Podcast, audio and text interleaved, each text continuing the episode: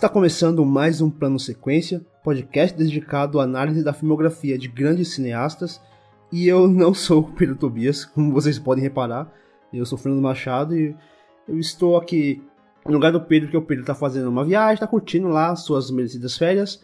Mas a gente vai tocando o barco por aqui. E nesse programa nós convidamos o jornalista, crítico e especialista em cinema e linguagem audiovisual, o professor Fábio Hockenbach, para debatermos sobre as obras do cineasta estadunidense Michael Mann. Então, para essa gravação, discutimos os seguintes filmes da carreira do diretor: Profissão Ladrão, de 1981, Fogo contra Fogo, de 1995, O Informante, de 1999, Colateral, de 2004 e Miami Vice, de 2006.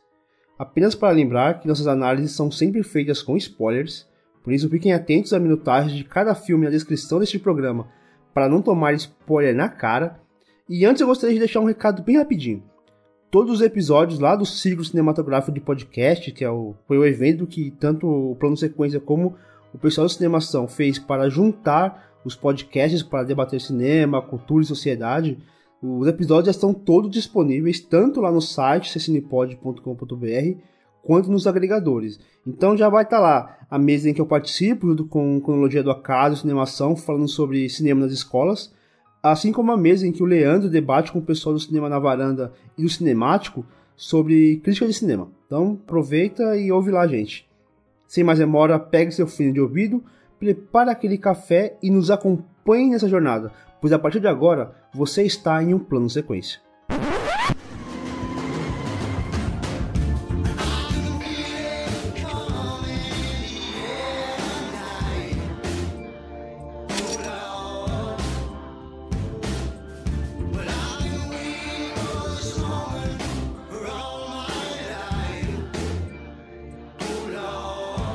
Michael Kenneth Mann nasceu em 5 de fevereiro de 1943 em Chicago, Illinois, em uma família de ascendência judaica russa. Antes de se interessar por cinema, desenvolveu interesses em história, filosofia e arquitetura. Durante esse período, ele assistiu ao filme Doctor Strangelove, de Stanley Kubrick, e se apaixonou por cinema. A partir dessa experiência, Mann se mudou para Londres em meados da década de 60 para cursar a faculdade de cinema.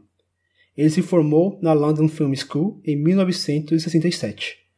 Mann passou sete anos no Reino Unido, indo para a escola de cinema e depois trabalhando em comerciais junto com os contemporâneos Alan Parker, Ridley Scott e Adrian Lyne. Em 1968, produziu filmagens da Revolta Estudantil de Paris para um documentário chamado Insurrection, que foi ao ar no programa de notícias First Tuesday, da NBC. No mesmo ano, ele desenvolveu suas experiências no curta-metragem Jean Puri, que ganhou o prêmio do júri em Cannes de 1970. De volta aos Estados Unidos, Mann passou a trabalhar na TV em séries como Miami Vice e Crime Story. Ao contrário do que muitos acreditam, ele não foi o criador desses programas, mas o produtor executivo e showrunner. O primeiro longa-metragem de Mann como diretor foi Profissão Ladrão, de 1981. Mann usou ex-ladrões profissionais reais para manter as cenas técnicas o mais genuínas possíveis. Seu filme seguinte foi A Fortaleza Infernal, de 1983, um suspense sobrenatural ambientado na Romênia ocupada pelos nazistas. Embora tenha sido um fracasso comercial, o filme alcançou status de culto entre alguns fãs. Em 1986, Mann foi o primeiro realizador a trazer o personagem de Thomas Harris, o famoso Hannibal Lecter, para a tela com um caçador de assassinos. Porém, foi apenas em 1992 que Michael Mann ganhou reconhecimento mundial por sua adaptação cinematográfica do romance de James Fenimore para o filme épico O Último dos Moicanos. Seus maiores sucessos de crítica na década de 90 começaram com o lançamento de Fogo contra Fogo de 1995 e O Informante de 1999. Com esses filmes, Mann consolida seu estilo cinematográfico e sua habilidade em criar histórias ricas e complexas. O Informante foi indicado para sete prêmios no Oscar de 2000, incluindo um para a melhor direção. Em seu próximo filme, Ali, de 2001, estrelado por Will Smith, Mann começou a experimentar câmeras digitais. No filme de ação Colateral, Mann filmou todas as cenas externas digitalmente para que ele pudesse obter mais profundidade e detalhes durante as cenas noturnas. Depois de Colateral, Mann dirigiu a adaptação cinematográfica da série Miami Vice, que o mesmo havia produzido em meados dos anos 80. Em 2009, Mann escreveu e dirigiu Inimigos Públicos, filme sobre a onda de crimes da era da Grande Depressão. Depois de produzir e dirigir o piloto da série Luck para a HBO, Michael Mann dirige o filme Hacker, de 2005. O filme foi uma bomba nas bilheterias, ganhando apenas 19,7 milhões das bilheterias contra um orçamento de 70 milhões. Entusiasta do uso de câmeras digitais em seus recentes filmes, Michael Mann chegou a declarar que o digital faz as coisas parecerem mais reais, como se você pudesse alcançá-las e tocá-las. Para falar sobre o cinema palpável de Michael Mann, estão comigo Leandro Luz. E aí, Leandro, beleza? Beleza, Fernando. Vamos lá, Michael Mann. Programa de número 29, né, hoje? É, tá, tá longe, né? Estamos longe. Estamos também com a Marina Oliveira. E aí, Marina, tranquilo? Tranquilo, gente. Tô super ansiosa para falar de Michael Mann hoje. É, saudades, Pedro. Verdade, ó. Hoje a gente já tá sem o Pedro. O Pedro tá numa, numa viagem aí, aproveitando o mundo. Pedro, grande beijo, um abraço. E estamos aqui com um convidado que eu admiro pra caramba, desde muito tempo. É um cara que me mostrou uma forma de analisar filmes assim que talvez pouco a gente acaba utilizando, né, fugindo um pouquinho da crítica, indo mais para análise fílmica, que é o professor Fábio Ockenbach, que esteve com a gente aqui no PS18, do Abas Kerostan, mas esteve apenas em participações em áudio, mas agora está ao vivo aqui com a gente. Tudo bem, professor Fábio? Tudo bem, Fernando, Marina, Leandro. Legal estar tá ouvindo vocês aqui em tempo real. Obrigado pelo convite para falar de um, de um, diretor que é, que é cultuado por muita gente, né? Mas eu acho que que merece ainda olhar um pouquinho mais atento para algumas coisas que as pessoas costumam deixar passar sobre ele. Vai ser um programa bem legal. Ah, vai ser com certeza. E eu queria já iniciar esse papo resgatando um pouquinho sobre essa frase aqui que eu falei do, do Michael Mann, que ele fala sobre cinema digital e tentar relacionar ele com, com que algumas pessoas, muitos críticos e estudiosos, acabam falando que o Michael Mann ele meio que revolucionou o cinema de ação, o cinema policial eu primeiro gostaria de saber se vocês concordam com essa afirmação de que houve aí uma, uma renovação ou mesmo uma revolução no cinema de, de cinema de ação e de policial a partir do Michael Mann e também se como que vocês enxergam essa, essa utilização do digital dessa forma, se de alguma maneira isso acaba reverberando em outros diretores contemporâneos. Eu acho que influenciou, influenciou demais. Influenciou em termos estéticos, né? Influenciou em termos é, de tratamento de som, principalmente. Em termos de realismo, o Michael Mann é um diretor que não trabalha muito com aquela coisa do alívio cômico e, e a inserção de realismo dele ali, que, coisa que muita gente lembra de, de dos, dos, tiroteios, etc e tal, uh, ela esconde também outras coisas que ele vai acabar aprimorando e que vai, vai influenciar outros, outros diretores que vieram depois dele. E sem falar na questão do digital, né, que eu acho que a gente pode falar um pouquinho mais com calma mais adiante, que ele foi também um, um pioneiro no uso da, do digital, não só em termos de, de, concepção, mas também em termos de uso mesmo, de como que ele pode fazer com que a luz digital uh, tenha algum tipo de sentido naquilo que ele quer dizer. Eu acho que influenciou demais. É, e a, é, a própria maneira como a maneira como ele se apropriou do digital também, né? Eu acho que tem uma influência muito forte, né? Porque hoje a gente vê muitos diretores em filme de ação brincando e abusando das possibilidades do digital, né? Eu acho que o Michael Mann teve uma teve uma super influência nisso, né? Ele soube explorar é, a filmagem digital, porque acho que muito do que marca o trabalho dele, né, é a maneira como ele explora os espaços mesmo, né? É, mais do que o, o, os personagens em si, ele explora muitos espaços e os cenários, né, que ele trabalha são como personagens mesmo, né? Fazem parte, quase que tem voz nos filmes dele. Então eu acho que, claro, ele é, apesar de às vezes ter sempre uma abordagem é, não uma abordagem, mas ele segue uma linha meio clássica, né? Ele respeita muito o gênero policial, gênero de ação. Parece que ele está sempre fazendo uma ode ao gênero, né? Ele consegue subverter nessa linguagem que ele faz e no uso do, da, da câmera que ele faz, da tecnologia digital. Então acho que ele é mais do que influência, assim, ele é referência, né? É, sem dúvida. Eu ia falar exatamente isso, assim, nesse amor que ele tem é, para com o gênero é, que ele mais costuma trabalhar, né? Que é, é o gênero de ação, é, policial, ação, né? Por mais que ele tenha transitado por outros gêneros também, né? Feito filmes diferentes é, durante a carreira dele, É, eu acho que ele se, consagrou, se consagrou mesmo dentro desse, desse universo ali muito masculino, né? Eu acho que ele soube muito bem também subverter essas convenções muito por conta de uma análise dele, de uma reflexão sobre o próprio universo masculino mesmo dos personagens, né? E ele tem uma, talvez o que tenha mudado, né? É, acho que a grande, o grande presente dele para o cinema é, foi uma, uma espécie de, né, de inserção desse estudo de personagem é, dentro de uma narrativa é, super comercial ao mesmo tempo. Né? Ele consegue, é um diretor que, como poucos, consegue conciliar essas duas coisas de uma maneira muito, muito íntegra. É, né, fazer um filme ali para as massas, por mais que os filmes dele nunca tivessem tido, talvez, é, um grande sucesso de bilheteria, é, ou tão reconhecidos como talvez eles devessem ter sido, é, mas acho que há ali uma intenção deles dialogar mesmo com o público em geral e de fazer filmes interessantes e, é, entre aspas, de entretenimento, né, é, e sem perder de vista esse cuidado muito apurado com os personagens e com, com essa construção é, dessas personas, dessas biografias ali dentro de cada filme. É, você falou da questão de da masculinidade no cinema do Michael Mann. Eu, eu acho interessante como ele ele se aprofunda muito. É um cinema muito masculino, né? É um, é um universo muito masculino. Ainda que, que tenham ali personagens femininas muito presentes e fortes, e elas têm uma importância dramática que vai além da, da, da mocinha a ser resgatada.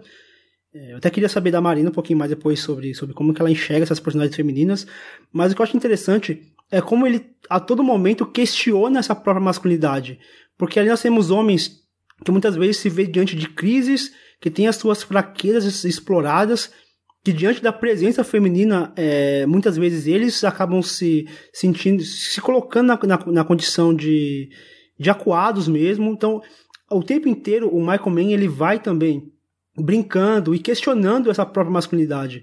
Eu acho que até a fotografia do filme, com bastante uso de azul, que, que é uma cor que, que é uma cor muito ligada à masculinidade, ao mesmo tempo ela é uma cor que, que remete à tristeza, né? É uma cor que remete a, um, a uma certa sobriedade. Então ele está o tempo inteiro é, reforçando essa masculinidade, ao mesmo tempo que também ele está questionando essa masculinidade, esse universo de máfia, de, de polícia, esse universo de, de carros. Ele já toda hora questionando essa masculinidade presente nessas obras por meio também da fotografia. Isso eu acho que, eu, que eu acho que é, que é o uso do, do digital fortaleceu muito isso, porque você pegar assim a partir de a partir do Alien, né, que ele começou a ser digital, que esse questionamento da masculinidade acaba ficando até mais presente. É, eu acho que esse questionamento, né, da masculinidade, a verdade é que todos os filmes dele são sempre homens é, vivendo algum tipo de conflito num espaço urbano, né? E às vezes esses espaços são reduzidos, esses espaços são mais é, externos, né? Eu gosto como ele consegue trabalhar tanto micro quanto macro, né? Ele consegue trabalhar os sentimentos do personagem e também o que está acontecendo ao redor dele, né? E aí eu acho que esse comentário que ele faz tanto sobre masculinidade, sobre os conflitos internos, as críticas que ele quer fazer, esses comentários eles vêm bem fortes também na trilha sonora, né? É, eu acho que é um ponto fortíssimo da filmografia dele, é a maneira como ele trabalha as músicas, a escolha das músicas, às vezes não são trilhas compostas para o filme, né? Ele usa músicas populares e tal, mas sempre vem a comentar é, aquilo que está acontecendo em cena e é sempre muito às vezes tem até uma cara de videoclipe, assim, do tanto que tá. Tanto que é harmônico com o que está acontecendo em tela, né? É, uh, vocês comentaram sobre o papel da mulher. É, eu já ouvi gente falando a respeito do, dele trabalhar com mulheres fortes e, e, mulheres que têm muita força em relação aos, aos homens da trama. E eu tenho, eu tenho uma certa discordância em relação a isso, porque por mais que ele faça mulheres fortes, e eu acho que o cinema dele ele é muito conservador em termos de ser machista, porque as mulheres infelizmente para mim elas ainda são submissas. Se a gente pensar, uh, pega todas as mulheres, mesmo as mais fortes da trama, elas nunca provocam nenhum tipo de ação, elas estão sempre sofrendo consequência, né? Porque os protagonistas deles sempre são masculinos. Então, ela tá, a mulher ali, ela tá naquele rol de relação afetiva que é um dos grandes temas da, da carreira do Michael Mann, de que o profissionalismo dos personagens deles sempre fazem com que as relações afetivas sejam as primeiras coisas a caírem quando alguma coisa está errada. E é por isso que muitos deles acabam não estabelecendo nenhum laço afetivo. Então, eu, eu discordo um pouco quando dizem que a mulher ali no, na filmografia dela ela tem força. Eu acho que ela pode ser um personagem forte, ela sozinha.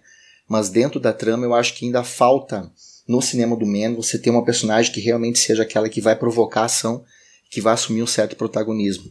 É, eu concordo, e a gente percebe isso pela maneira como as personagens femininas terminam os filmes, né?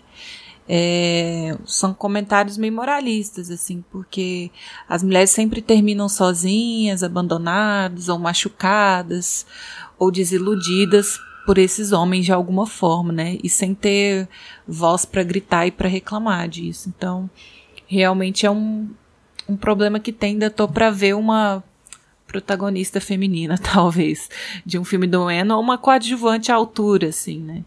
Que esteja ali para mover as peças também.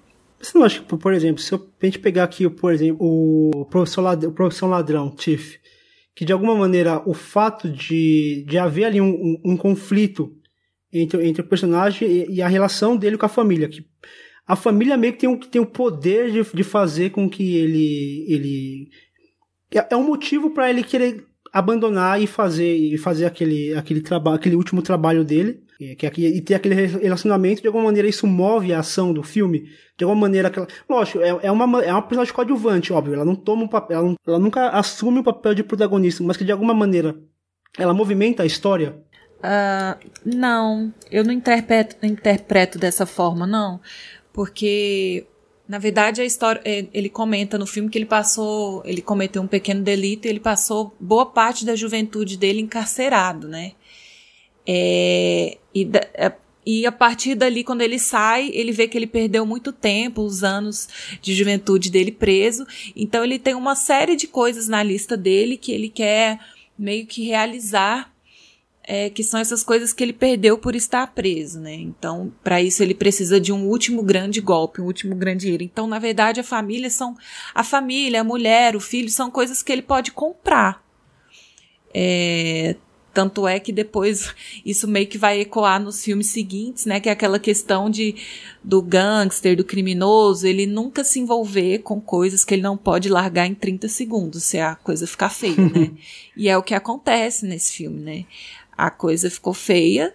Ele simplesmente abandonou a mulher com o filho deles e partiu para a briga. Então, eu acho que é aquela coisa, quando a pessoa chega lá no topo ela tem todo o dinheiro do mundo, mas é solitária, é o que que tá na lista dela de coisas que ela vai querer adquirir, não sei se por status, por ego e tal.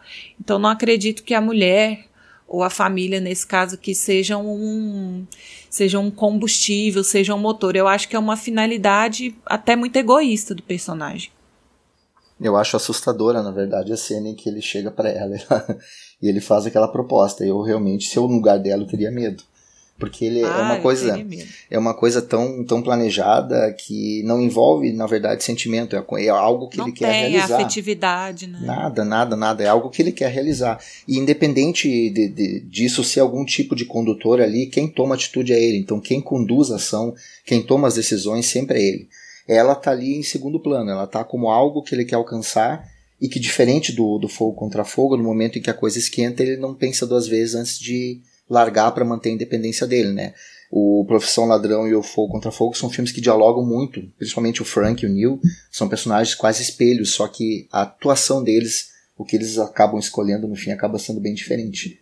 É, eu acho que já pode passar para falar do Professor Ladrão. A gente tá falando tanto dele, né? A gente já pode já começar a nossa análise filme a filme com Profissão Ladrão de 1981.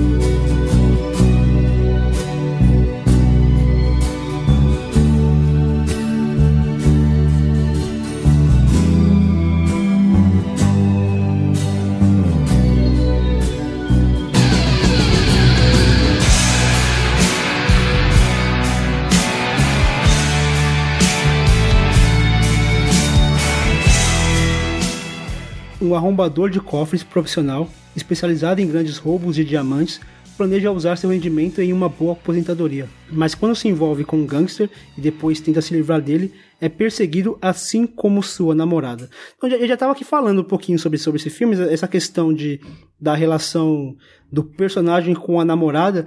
Eu acho que tem, tem uma cena que é, que é muito. Talvez seja uma das grandes cenas desse filme, que é o diálogo entre os dois personagens. E ali a gente começa a perceber como que o, o, o Michael Mann ele trabalha muito bem. Não só os, a, a, as cenas de ação, que a gente pode achar que o Michael Mann ficou muito famoso pelas cenas de ação em seus filmes, mas pelo trabalho minucioso com a mise-en-scène. E acho que esse, que esse, que esse trecho exemplifica bem essa, essa maneira como ele lida com os seus personagens. É, essa. Acho que o, o James Caan e a Tuesday Weld estão é, entregando uma, uma atuação muito. muito em prol mesmo desse, desse roteiro esquisito que ele monta pro Profissão Ladrão, né? É, eu também fiquei muito assustado com, com a forma como ele convence ela a entrar nesse, nessa espécie de sonho. É, esse sonho delirante dele, conservador, né? É, de montar uma família e, e ir pro meio do mato e, sei lá, criar galinha. Eu acho que é, é uma cena. É, exemplifica muito bem a forma como o Man decupa esse, esse, esse diálogo dos dois. É, tem um detalhezinho muito foda também do James Caan tentando acender o cigarro e não conseguindo, e a forma como ele improvisa em cima disso, porque parece que não foi algo exatamente roteirizado. É, e é isso, é uma cena muito chave pra gente entender esse personagem, né? É, esse cara absolutamente é, é, assustador, assim, ele, ele, ele, se aproxima muito de, um, de, de, uma psicopatia quase, né, quer dizer, eu relaciono muito ele com os personagens do Scorsese também, Travis Bickle, Taxi Driver, fico imaginando até que ponto esse personagem é, chegaria socialmente, assim, é, dentro de um outro contexto, né, enfim, é, é, um filme que eu gosto bastante, um filme que, quer dizer, né, é o debut né, do, do, do Michael Mann pra, no cinema, em longa-metragem, então é, eu, eu já fico absolutamente embasbacado com a força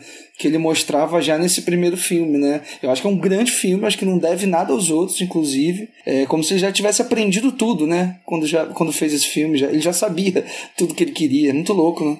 É, tu falou em decupagem, é, a cena inicial, por exemplo, eu já acho que ela é brilhante, porque uhum. ele não precisa de nenhum tipo de diálogo, nenhum tipo de explicação, ele usa só o, o som, os closes para mostrar todo o, o profissionalismo do, do, do, Frank. E ali ele faz aquela introdução, aquela apresentação, que é uma outra característica do cinema do Man, que é recusar o diálogo expositivo. Eu acho muito bom isso nos roteiros dele. Ele evita explicar demais, ele está sempre usando a imagem para deixar que a gente aos poucos vá entendendo o que está acontecendo. E essa cena que vocês comentam, é, eu até postei umas fotos dela no Twitter um tempo atrás. Ela é, é, ela é muito boa porque ele, ele tem aquela coisa de abrir com os dois que ainda estão distantes, separados, aquela coisa, aquele plano mais aberto, um frente ao outro. E a câmera ela vai aos pouquinhos aproximando de um, de outro, até que em um momento que a gente está pegando eles de lado, ela começa a pegar eles de frente, de repente vai virando um close. Quer dizer, aquela aproximação que começa a acontecer pouco a pouco e vai terminar com os dois segurando as mãos um do outro, naquela relação que é muito estranha, né? Que é muito esquisita. Ela parece que ela começa tão torta quanto a mente dele vai ser ao longo do, da, da relação dos dois junto né, no, no, filme inteiro. É, só queria comentar assim também é, como ele trabalha bem o Fernando falou mesmo, né? A mise-en-scène, assim, como ele trabalha bem já os espaços aqui e esse cenário urbano que ele gosta tanto, né? Ele tem várias cenas panorâmicas, cenas abertas mostrando, assim, o skyline de Los Angeles, né? Que vão ser frames, assim, que vão ficar super marcados na filmografia dele, né? E como essa figura desse homem é, desse homem da masculinidade frágil, né? Como ele está sempre tentando dominar esses espaços, né? Então, para ele não é suficiente, é, ele está reduzido ali aos pequenos roubos, né? Ele quer sempre uma casa maior, ele quer sempre estar tá dominando a cidade, dominando as pessoas de uma maneira mais ambiciosa, né? Então são quadros assim realmente lindos que ele cria nesse filme. Vocês comentaram sobre a, a, o plano de abertura, e eu gosto muito também desse, dessa, dessa abertura, porque você começa a ver ali as engrenagens daquele roubo e todo o profissionalismo do, do personagem. E aí a gente começa a, a perceber que aquela introdução, que, é, que ela é bem lenta mesmo, vai mostrando assim devagar cada movimento, cada engrenagem, a chave ali se mexendo, como ele fun como funciona para aquele ladrão conseguir acessar aquele cofre e de alguma maneira o Michael Mann ele acaba fazendo isso com o próprio personagem. A gente começa a entender as engrenagens dele, o que levou ele a ter a entrar naquele naquela crise, a relação dele com com seu grande mentor. Então a gente vai começando a desconstruir aquela figura tão imponente, tão é, tão poderosa ali. Ele tem, ele tem um, poder que não é um poder é, pela fisicalidade, não é aquela coisa, aquela imposição física, ele não é um, um, um, ator grande ou forte, mas a maneira como ele se impõe diante da câmera, a maneira como ele fala, como ele se dirige aos personagens, a gente tem um certo respeito por ele. E aí o Michael Mann ele vai desconstruindo, ele vai, ele vai mostrando as engrenagens peça a peça e mostrando as fragilidades daquele personagem. Assim como, às vezes, para você abrir um cofre, não precisa de uma bomba, você consegue com apenas um, sei lá, uma broca, alguma coisa assim, para desconstruir aquele personagem, bastou uma personagem, uma, uma personagem feminina ali entrar em ação e a gente começou a, a, a descascar as camadas naquele diálogo se expõe os planos, ele começa a olhar ali a foto do seu mentor e toda aquela montagem que ele, que ele cria naquele caderno. Então, o, o Michael Mann, ele vai, ele vai jogando algumas, algumas pistas imagéticas durante o filme que vão montando um, um, quebra, um quebra-cabeça. Por isso que eu acho que, que, que o cinema, para um, um primeiro filme, é um negócio assim impressionante. A gente costuma muitas vezes querer falar dos primeiros filmes dos diretores, até pra gente começar a perceber é, alguns detalhezinhos que ele vai aprimorando, que eles vão, que o diretor vai aprimorando durante a sua filmografia, mas aqui parece que a gente está diante de um diretor pronto, assim, um diretor que, que já coloca, já consegue, tudo bem, a gente pensar no Michael Mann como primeiro filme, mas muito antes desse ele já fez algumas séries de televisão, é, alguns curtos, alguns documentários, então ele já tinha uma certa experiência, mas como é, linguagem de cinema e uma coisa e um longa-metragem é um negócio impressionante o que ele cria aqui. A maneira madura com que ele lida com aquelas imagens. É, e se parar para ver, é, ele faz isso já antevendo tudo que ele vai fazer ao longo da carreira, né? Porque tem uma série de temas que ele vai colocar aqui, se a gente pegar o Profissão Ladrão e começar a avaliar ele em relação aos filmes que vêm depois, ele é uma espécie de prévia, né? Essa questão da impossibilidade dos dos relacionamentos, do, do, laço afetivo ser uma fraqueza, do risco versus a recompensa. Ele, ele coloca aqui também o início do, do, tema da falência do sistema, né? Porque ele vai ter três ou quatro personagens ao longo dos filmes dele, a gente vai ver mais adiante também, que eles são formados, digamos assim, pelo Estado quando eles vão acabar no reformatório, na prisão. Acontece isso aqui no TIF, acontece no Colateral, no Fogo contra Fogo. E o que eu acho muito legal é que aqui ele faz uma prévia que ele vai fazer no Fogo contra Fogo também, que é desconstruir o filme de assalto, né? Que é aquela ideia de você apresentar o, o protagonista, as habilidades dele, o assalto inicial para mostrar isso. E no filme de assalto normal a gente vai esperar que é, lá no final todo o crime que seja realmente o assalto. Mas para o Man é, não é necessariamente a ação do assalto que interessa, mas o que os personagens estão passando e o que vai acontecer depois do assalto. Isso é uma desconstrução de algo que é muito comum no cinema americano, que é esse filme de ação baseado no, no, no arrombamento, no assalto, etc e tal. É verdade. Ele não deixa de dar é, importância a esse momento, né? Porque é uma cena lindíssima, né? Dele roubando aquele, aquele cofre do terceiro ato. É, aquele momento que ele senta na cadeira, né? E, re, e reflete sobre a própria condição dele, né? Tipo, ah, o trabalho está feito, né? Ele valoriza muito esse momento, mas de fato, é, é, estruturalmente, né, dentro do roteiro, ele não coloca esse momento como, como o grande ápice, o grande clímax do filme. E, e, e, essa, essa coisa que você comentou também, Fábio, desse comentário social, né, do que o Man faz aqui, e acho que faz ao longo da carreira dele inteira, é, mas aqui acho que é, é, é numa forma muito crua ainda, né? É, é, um comentário bem anticapitalista mesmo, né? Um ladrão que só rouba é, diamantes e, dinheiro de bancos, né? Quer dizer, é, ele chega a verbalizar isso ao longo do filme. Então, é, é, um filme bem marcado mesmo de esquerda, né? Nesse sentido. E isso é muito forte, né? Quer dizer, a gente, é, às vezes, levianamente tende a não relacionar esse tipo de filme, né? Filmes de gênero em geral, acho que os filmes de horror também sofrem muito com isso. É, parece sempre haver uma análise meio é, de que são filmes alienados e que estão ali em prol de uma de um entretenimento e de uma, né, de, de você curtir e pronto, mas acho que tem um pensamento muito profundo é, político, social, é, por parte do Man ao longo dos filmes dele. Acho que nesse aqui ele já de cara coloca muito bem essas questões. Até porque o interesse dele por cinema veio depois de um tempo, né?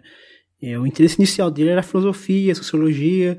Então acho que daí ele tirou toda essa é, é bom também te lembrar que os filmes do, do Michael Mann, ele tem um controle, assim, absoluto de tudo, né?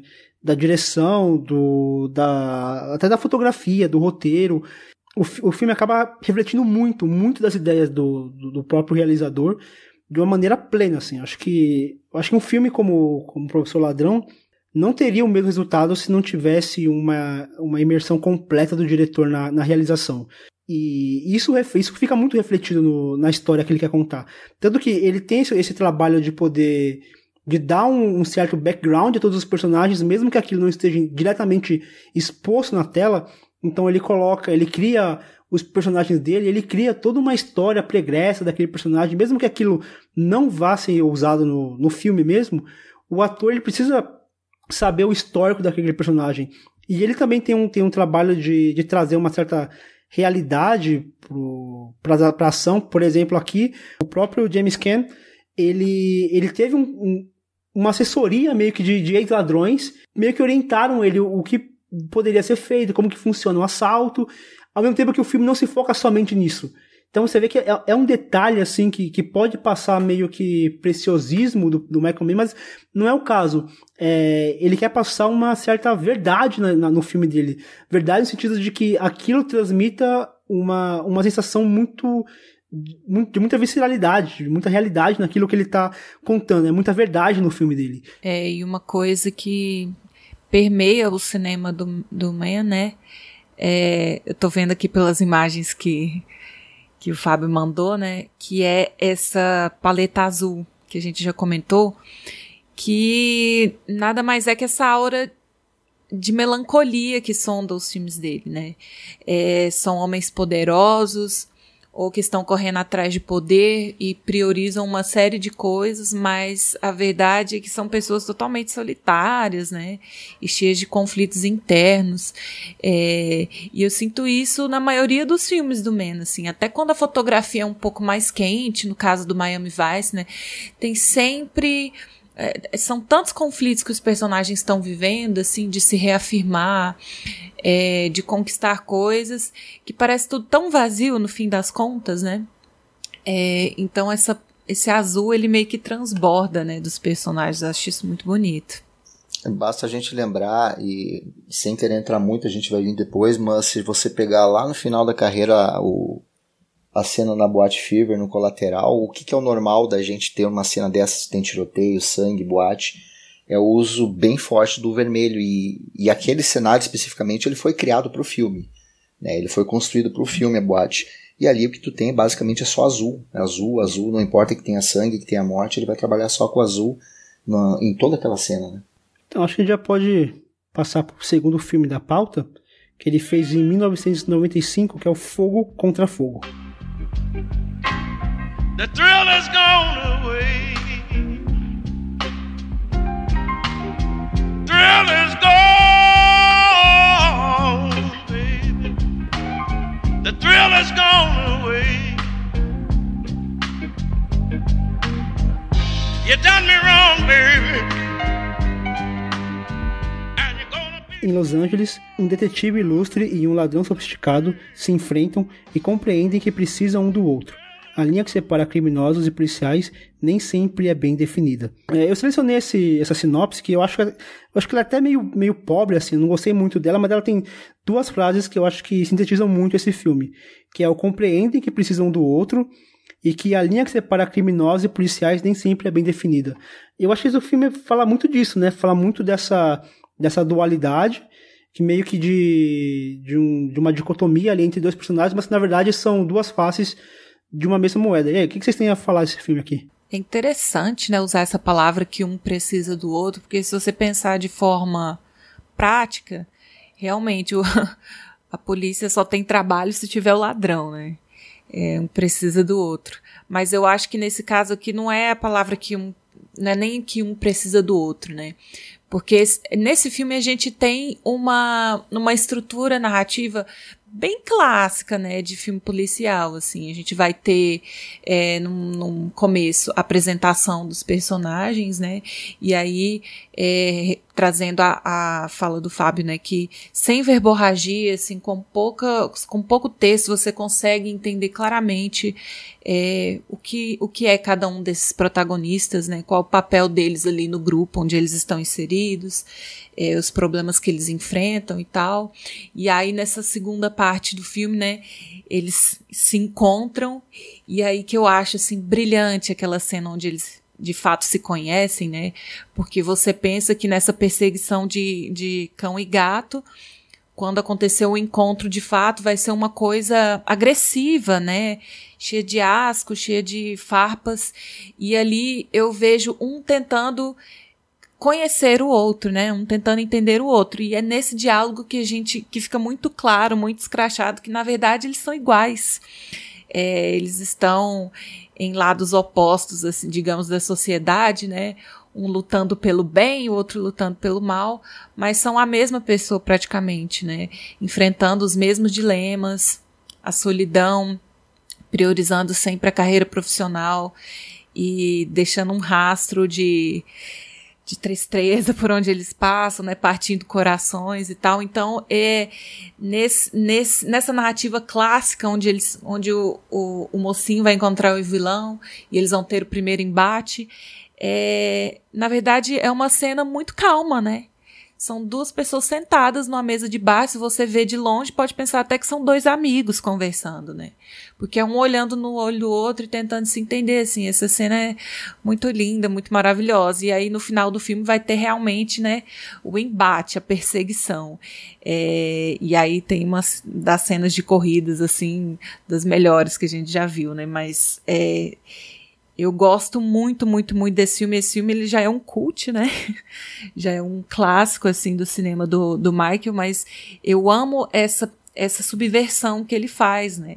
tanto de mostrar que o mocinho e o vilão eles podem ser a mesma pessoa passando pelos mesmos conflitos, só que em esferas diferentes da sociedade, e que na verdade o embate ele pode ser feito com palavras, né? Não precisa estar tá um batendo, atirando no outro o tempo inteiro. Às vezes com, com uma conversa você consegue entender tudo. É, o Fogo contra Fogo, ele de fato, acho que virou um filme cult, né? Entre aspas é, de certo modo. Acho que ele é um filme que representa muito. É, acho que representa muito a década de 90 e representa muito o que é um filme policial, né? Eu acho que certamente é um filme que, que estabeleceu muitos parâmetros, né, para o que o gênero ia ia ser dali para frente. E é um filme que ele faz, a gente, enfim, não chegou a. A gente estava até conversando uma, antes de, de começar a gravar. É, antes do Fogo contra Fogo, ele faz aquele. É, acho que é Fuga é, não, é Leita Takedown, não lembro qual é a tradução para o português, é, mas é um filme difícil de encontrar, eu, eu não, não lembro se, se, se, eu, se tem esse filme andando por aí, pelos torrents, pelos trackers privados, mas é um filme que eu queria ter visto, porque parece que foi uma espécie de ensaio né, do, do Michael Mann para fazer o Fogo contra Fogo. E também entre o, o Profissão Ladrão e o Fogo contra Fogo ele dirigiu além desse outros três filmes né que a gente não está comentando aqui mais minuciosamente que é o The Keep que é o filme de terror barra fantástico que ele que ele dirige né logo depois de Profissão Ladrão. Um filme fracassou absolutamente em todos os sentidos. Ele inclusive renega bastante o filme.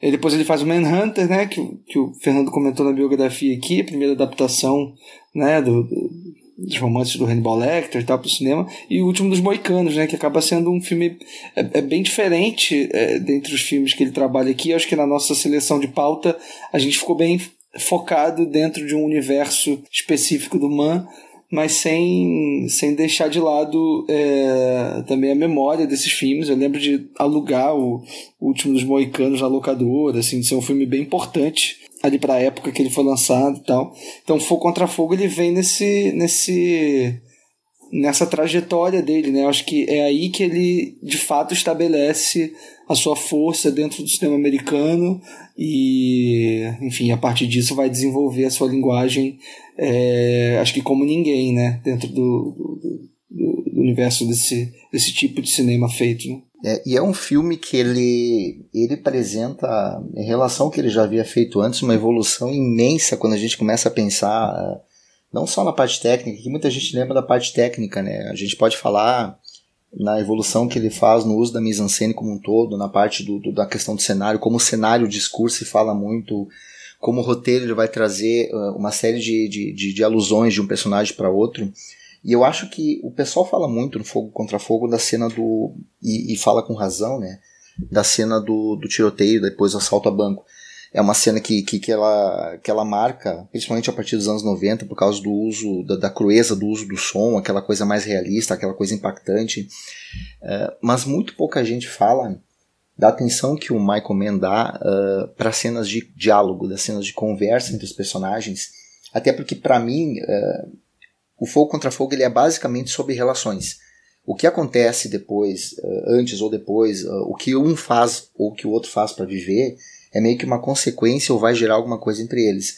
Tem três cenas que eu acho maravilhosas, que mostram todo o domínio de cena do, do Man. E vocês já comentaram uma, que é a, a cena icônica do, do, do, do, café, né? Em que o, o Frank e o Vincent Hanna se encontram. E que eu me lembro que na época, não, lembro, não sei se vocês lembram, mas houve um chiado geral na época, porque o pessoal reclamava que a gente não conseguia ver o Al Pacino e o Robert De Niro dividindo o mesmo plano. Era sempre campo contra campo, ou um ou outro. E ninguém, se, ninguém comentou na época o fato de que isso é uma coisa brilhante, porque ele coloca cada um dos dois naquele diálogo ocupando um espaço idêntico. A decupagem é maravilhosa, porque a gente começa com a câmera na mesma distância de um de outro, e quando a câmera se aproxima mais de um, ele, ela imediatamente vai se aproximar de outro, e depois de outro e do outro. Então a decupagem da, da posição dos dois é idêntica. Então você não tem um se sobressaindo ao outro, você tem uma aproximação que ao mesmo tempo que mostra que eles estão se conhecendo cada vez mais, estão se respeitando cada vez mais. E ele vai fazer uma outra coisa mais adiante quando ele fala das relações com as personagens femininas, né? Com os laços afetivos.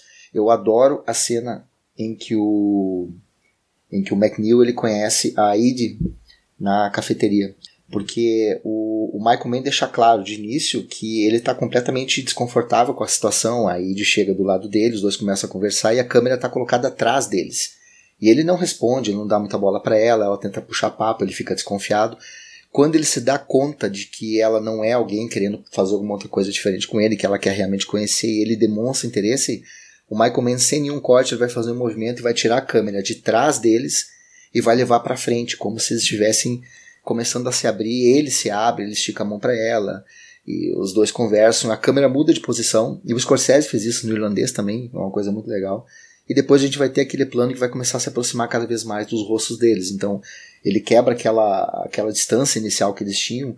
E é uma cena que ninguém dá muita bola, ninguém percebe, ninguém presta muita atenção, mas acho que mostra todo o domínio dele quando ele vai falar de relações. Assim como mais adiante a gente vai ter três sequências onde a gente vai ter personagens masculinos conversando com as suas namoradas, esposas, e os assuntos são os mesmos. Os assuntos são a relação entre eles e o quanto um sente orgulho ou um quer se afastar de um e de outro. E a gente tem a comparação aí da, da Hannah, do, do Hannah, do Breeden, né, que é aquele que vai se unir a eles lá no último roubo, que sai da, da penitenciária e não consegue posição. Também é uma outra crítica social forte, né?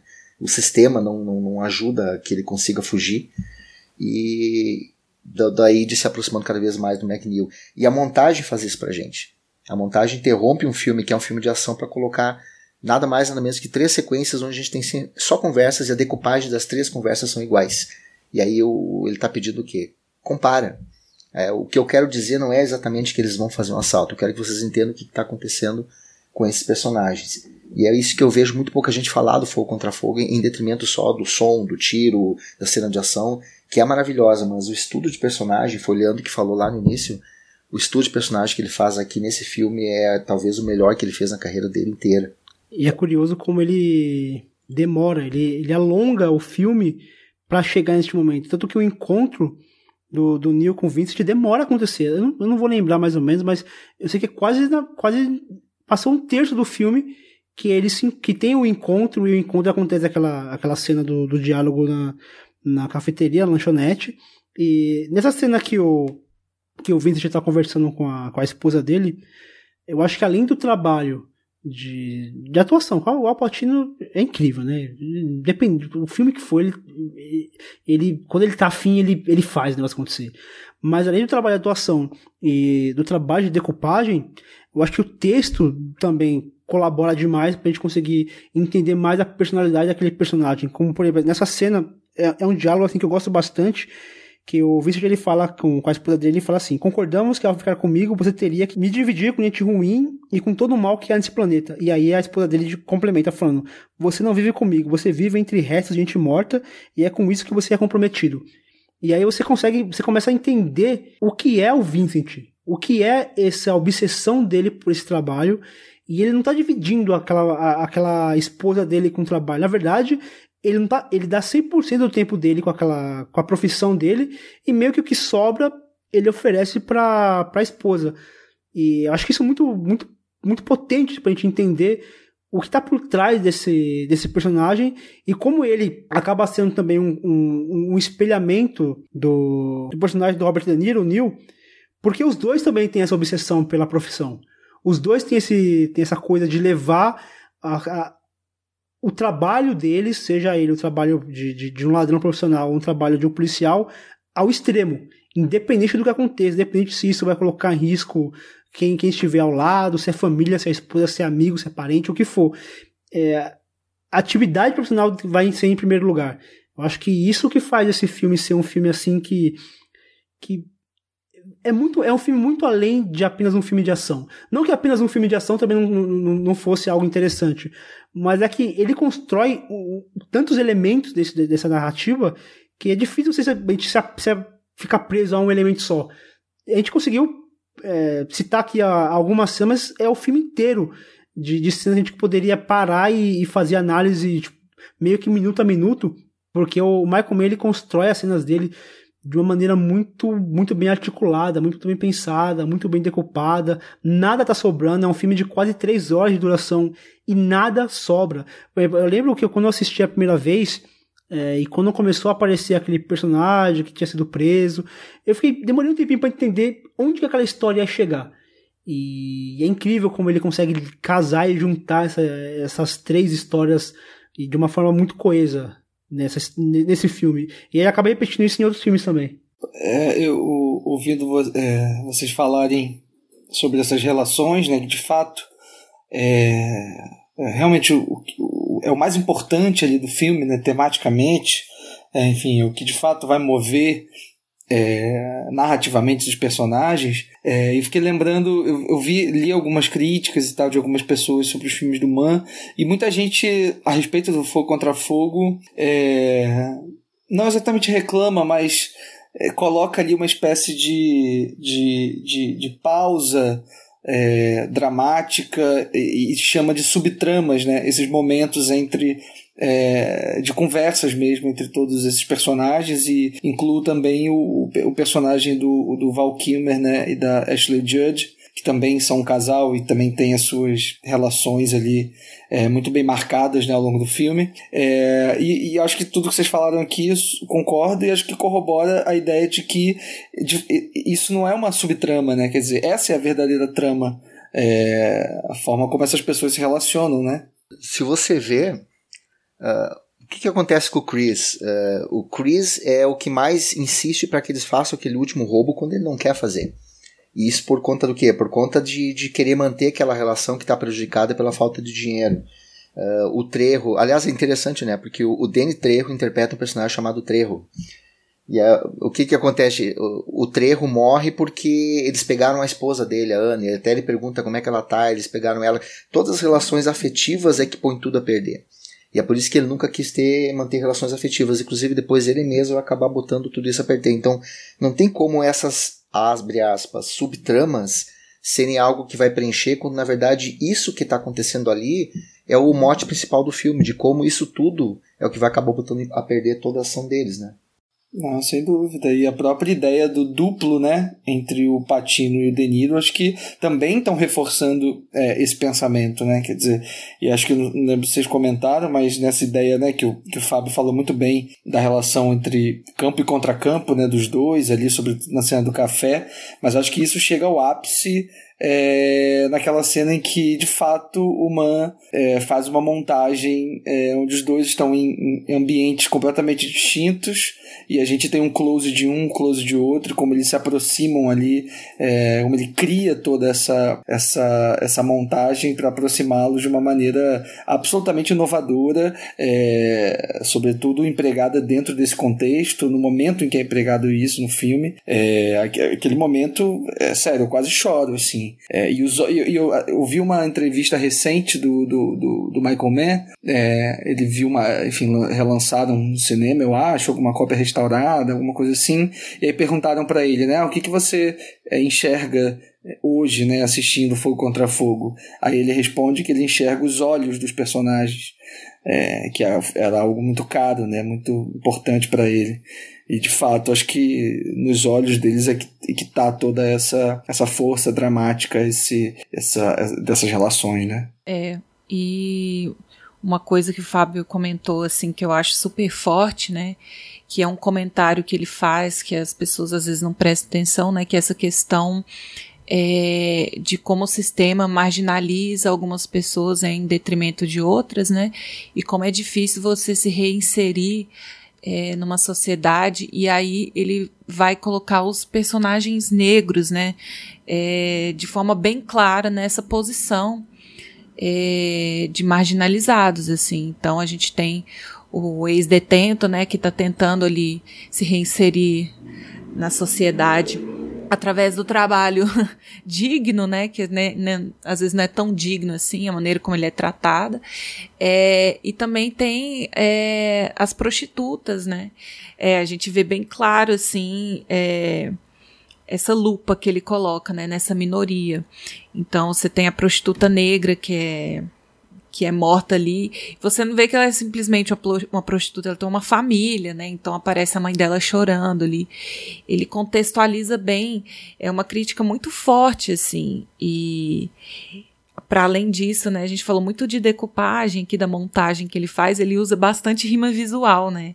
É, próprio Fábio já falou de, de vários planos gêmeos que ele faz, né, de uma conversa com a outra, e até para reforçar é, como um personagem, é, como é um personagem, né, no caso do detetive, tem várias cenas em que ele, para confortar uma pessoa numa situação é, de dor, uma, uma situação de perigo, ele sempre abraça a pessoa, aquele abraço de pai, né? Mas ao mesmo tempo ele não consegue exercer esse papel essa presença de pai, de marido. Então, ele abraça assim a filha postiça dele, a esposa e tal. E também tem umas rimas visuais que ele faz da primeira cena com a cena final, é, que é tudo muito lindo. E a gente acabou não falando aqui, mas tem a Natalie Portman, né, novinha nesse filme e tal, que é mais uma subtrama, como o Leandro falou que na verdade não é tanta, não, não é tão subtrama assim, né? É, para falar desse abandono paternal, né? Dessa figura masculina que prioriza qualquer coisa a não ser as pessoas que estão ao redor dela, né? Principalmente os familiares. Então, é, e como isso não afeta só a personagem da Natalie, né? Mas a mãe também. Então, é aquela cena do, dos, dos pulsos cortados, assim, uma cena muito forte. Eu achei uma cena muito forte. É, e a gente vê o desespero, né?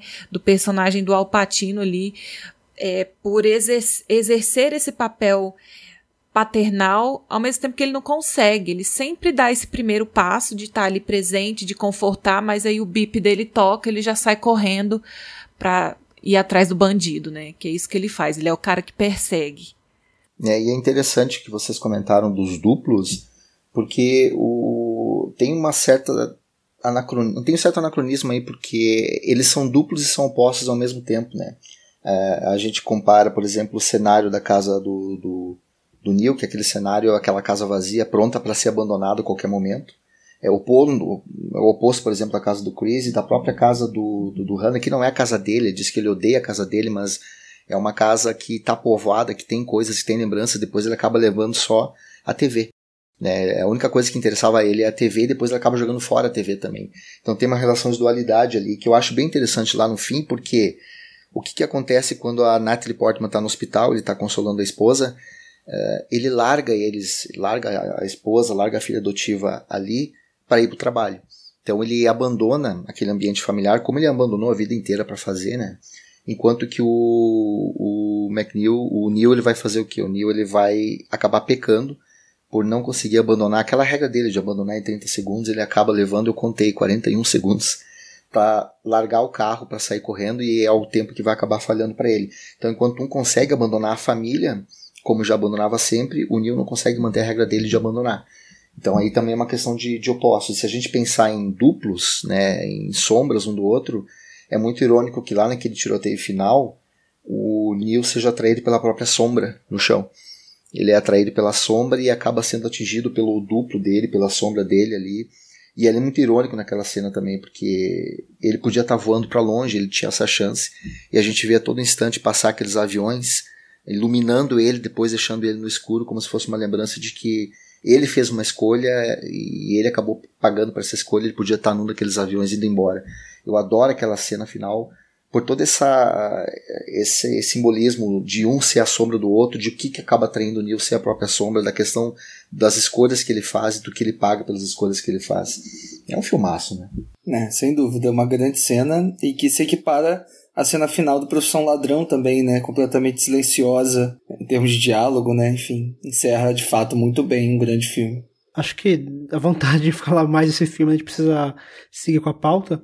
E o filme seguinte, que a gente vai analisar aqui, é O Informante de 1999.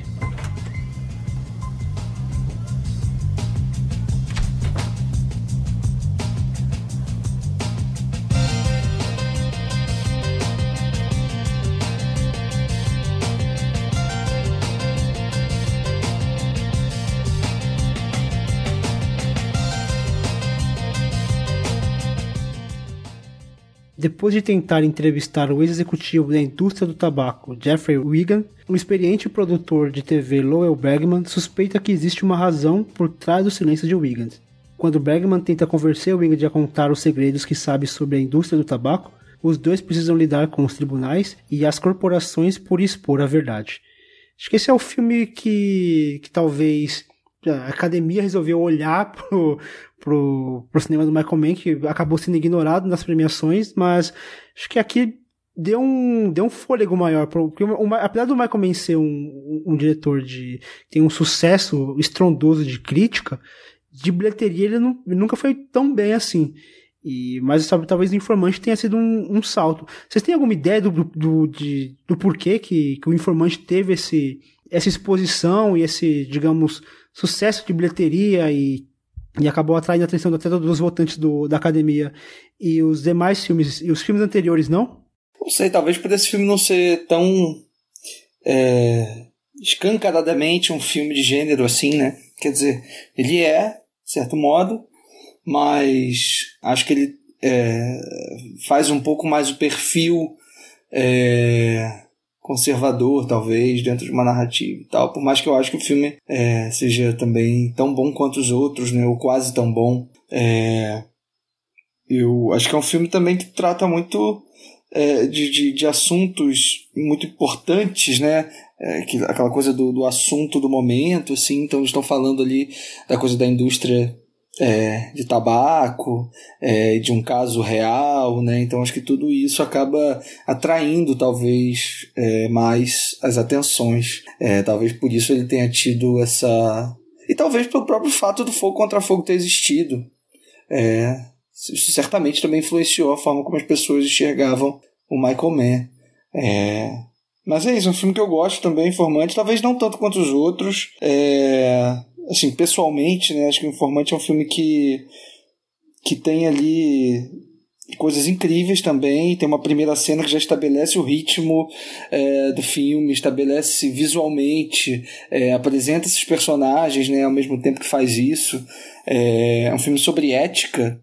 É, acho que o Fogo contra Fogo também era um pouco sobre isso, a gente não chegou a falar é, dessa, dessa, dessa camada, talvez, do filme, né, da ética é, de um policial e da ética de um bandido, né? O que, que os faz ser tão parecidos e tal. É, e acho que aqui ele também está falando isso, só que a partir do universo do jornalismo, né? O Alpatino interpreta um produtor é, de um programa muito famoso jornal nos Estados Unidos, então é, fica um pouco atrás, perseguindo essa, essa, essa relação desses personagens com o seu próprio trabalho né, e com a sua própria história de vida. Eu vou dizer que de todos os filmes do Man, é, foi o único que eu vi no cinema. Eu vi numa cidade bem pequena, né? Então quando eu tive a chance eu consegui ver e ele é um dos meus favoritos. Tá? E não só porque eu sou jornalista, eu já usei esse filme em aula também, mas porque cada vez que eu vejo o Informante, algumas coisas mais começam a saltar do, do domínio, do, do, domínio narrativo, domínio de câmera, domínio de linguagem do Man, que parece vir muito também da experiência dele no Fogo Contra Fogo. E aí, como o Leandro falou, toda a questão de, de reconhecimento do Fogo Contra Fogo com certeza influenciou para que um filme quatro anos depois, com o elenco que, que, que ele juntou, acabe tendo toda a repercussão que teve, né? E tem coisas aqui que eu acho geniais. Pode começar com calma, mas a questão de narrativa, de antagonismo, de identificação, você vê, a gente tem uma cena inicial que o Leandro comentou, onde o Bergman ele encara o Bergman e o câmera e o, e o, o âncora, como é que é o nome dele? O... Mike Wallace. Isso, o Mike Wallace. Ele encara a gente armado de metralhadora, ele levanta a voz, ele bate de frente com eles, assim como já encarou vários outros, mas eles não têm coragem de enfrentar o maior poder de todos, que é o dinheiro e a caneta. Né? Então acho que é muito, muito claro isso quando você coloca aquela cena inicial e depois você vê aqueles executivos se acovardando, inclusive ele, para o risco que não é nenhum risco físico, mas é um risco movido pelo dinheiro, pelo poder, e é um poder que ele é invisível, né? O Sandefur, que é o chefe do, do, do Egan, ele aparece em uma cena só e depois ele só vai aparecer na TV, mas tu sente a presença desse poder ao longo de todo o filme. Esse antagonismo invisível, sem rosto, acho que é uma das coisas fortes do filme também. É, eu acho que o Alpatino tá ele tá um monstro, assim, nesse filme, né? Assim, é, de, de imposição mesmo do personagem, né?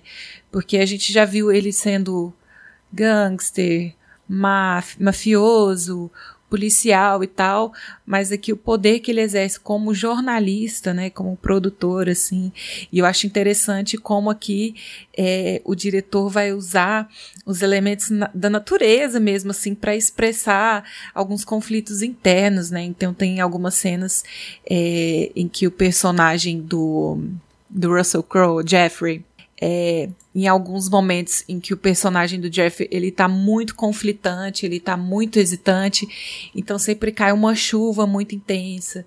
É, tem alguns momentos que o personagem do Alpatino tá no telefone e também tem uma cena, inclusive, que ele tá na praia no telefone, né? E o tempo vai fechando, assim, aquele vento vai é, ficando revoltante, né? Então mais uma vez ele trabalhando muito bem é, a questão dos espaços aqui e eu acho assim que para além da ética, né, que ele está falando assim, é bem isso que o, que o Fábio falou. É, tem uma temática aqui muito forte da questão de interesse, né? É, a nossa sociedade ela costuma é, se, se apoiar em alguns discursos progressistas para dizer que é pelo bem da saúde, é pelo bem da, da liberdade de expressão e tal, é, mas sempre existe uma trama de interesses por trás é, e uma série de uma série de pessoas interessadas, né, que você tem que estar tá agradando ali. Então, mesmo no meio principalmente no meio jornalístico, né? É, a gente, depois de ver um filme desse, a gente fica sempre se, se questionando, assim, toda vez que vai ler uma matéria, que vai ler um jornal, vai assistir um filme, é como a gente deve aguçar o nosso senso crítico, né? Porque realmente é, sempre existe uma trama de interesses por trás, assim, esse, nesse filme isso fica é, bem claro para mim, como as pessoas podem se esconder atrás de discursos, né, é, para atender um interesse de um antagonista invisível, né, como o Fábio diz. É, e, é, e é muito louco essa, essa, essa questão dessa, dessa ética e essa briga que eles têm internamente, porque o Michael Mann ele acaba transferindo a violência que antigamente era presente, nos filmes anteriores era presente ali nas ruas, era presente ali no, naquela em um conflito armado, e aqui ele consegue transferir toda essa toda essa violência, toda essa intensidade para dentro de, de estúdios, para dentro de tribunais, para dentro, dentro de, de salas fechadas e reuniões. Então a gente vê ali o personagem do Russell Crowe, o Jeffrey, ele sofrendo ali uma, uma, pressão psicológica, uma violência psicológica. A gente vê ali ameaças, extorsões. Então, toda essa violência que era presente de maneira muito física, que ele passa a se tornar uma violência muito psicológica mesmo. E, e o personagem, e, o fato de o Russell Crowe entregar ele uma, uma, uma, atuação pesada, ele, você vê que ele fisicamente ele, ele tem os ombros mais caídos, o cabelo grisalho também já dá um, um ar de, de cansaço e de, de, esgotamento também do personagem. A gente já vê que o personagem ele já ele já começa o filme esgotado e ele vai se minguando assim durante, durante toda, todo o filme. E o Michael Mann, ele, ele tem essa, essa capacidade de trabalhar também muito bem as atuações. Além de ser um diretor de ação muito bom, além de ser um diretor que consegue criar bons diálogos e, e, fazer com que esses diálogos não sejam diálogos expositivos, ele também trabalha muito bem a, a atuação. O Al Pacino, ele, ele, ele é extremamente é, visceral, brutal, é, violento, mas no momento algum ele pega uma arma, por exemplo. Ele não é um policial aqui, ele é um jornalista, ele é um produtor, na verdade, né? Só que a forma como ele, ele se entrega para a história, realmente, às vezes você, acha que ele é um, um, policial, um investigador ali, da forma, da forma violenta com que, ele com que ele trabalha naquela matéria. Eu acho que isso também dá, um, dá uma dinamicidade para a história, porque ele é uma história também carregada, é um filme longo, como a maioria dos filmes do, do Michael Mann, passa de duas horas e meia, só que em momento algum o filme me cansa. É, é muito dinâmico essa, essa relação. E não é um filme de muitos personagens e, e tramas que, que a, são paralelas e depois elas se juntam. Elas são. A, a trama é meio focada ali naqueles dois personagens e, só que assim, os acontecimentos, as reviravoltas, as intrigas, é, toda essa questão da ética profissional e a questão da, da televisão e da imagem que a televisão quer mostrar e essa trama política e trama também jurídica também, acaba deixando o filme muito dinâmico. É um filme que, apesar de ser longo, é um filme que em momento algum te cansa. É, e em termos de narrativa, o Man faz uma escolha que é pouco comum na carreira dele, porque Uh, os outros filmes, inclusive, que a gente já falou, alguns que a gente vai falar, a gente tem um, um tipo de narrador em que a gente está sempre em todos os as tramas, a gente vê tudo que está acontecendo em todos os locais. E aqui não, aqui ele coloca uma identificação total nossa com o Egan e com o Berman, e a gente nunca sabe o que está vindo do outro lado, porque em nenhum momento a gente vai ter aquela, aquele momento em que você vai entrar nos escritórios da Brown Williamson, que você vai ouvir os advogados deles conversando, a gente só vai receber aqueles petardos, aquelas ameaças ou aquelas ordens judiciais junto com o personagem, a gente vai começar a sofrer pressão junto com ele, e a reação que a gente tem é devido justamente a essa escolha de narração em que a gente vai estar totalmente identificado e só sabendo o que esse personagem sabe. Né? Então, quando surge uma surpresa para eles, surpreende a gente também. Aumenta ainda mais a ideia desse, desse antagonismo sem rosto e a gente já começa com ele isolado. Né? E o som tem um trabalho muito bom, porque a primeira vez que a gente vê o Egan, ele está na sala dele e a gente tem uma festa, uma comemoração dos, dos funcionários da empresa, mas quando a gente entra na sala com ele, a gente não ouve nada. A gente só ouve ele. Quando a gente sai, a gente volta a ouvir eles. Da mesma maneira que quando ele está indo para o tribunal, dentro do carro, ele está no universo recolhido, que é o universo dele. No momento em que ele sai, aquele silêncio é quebrado e a gente tem uh, aquela multidão berrando. Então, ele é um personagem que ele se isola, é um personagem que ele tem dificuldade, inclusive para falar com a própria esposa.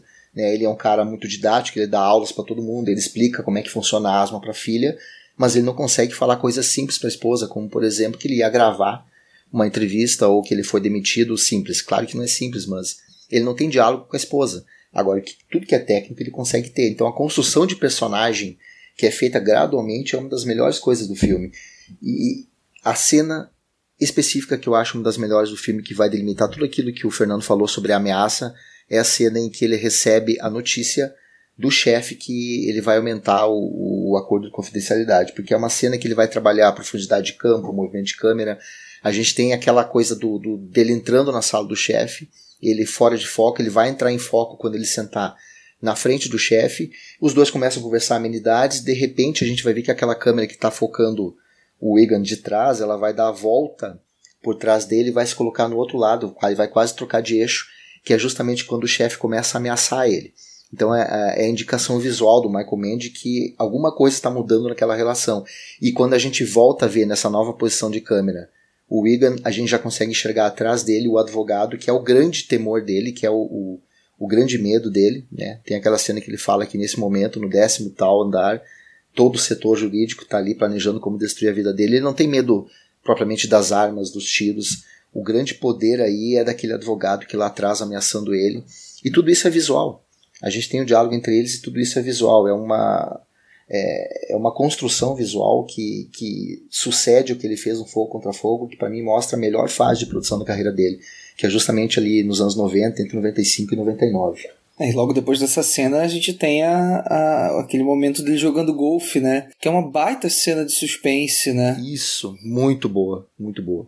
E também é ótimo como ele vai ali campo e contra campo, é, aproximando a câmera daquele personagem ameaçador, né, que ele não sabe distinguir muito bem quem é. é e, e, e engraçado que assistindo o filme eu fiquei pensando, tipo, putz, será que ele tá de fato se aproximando, assim? A aproximação dele era palpável, né? Quer dizer, com a montagem ele conseguiu criar isso. Isso é, isso é muito forte, muito, muito foda. É...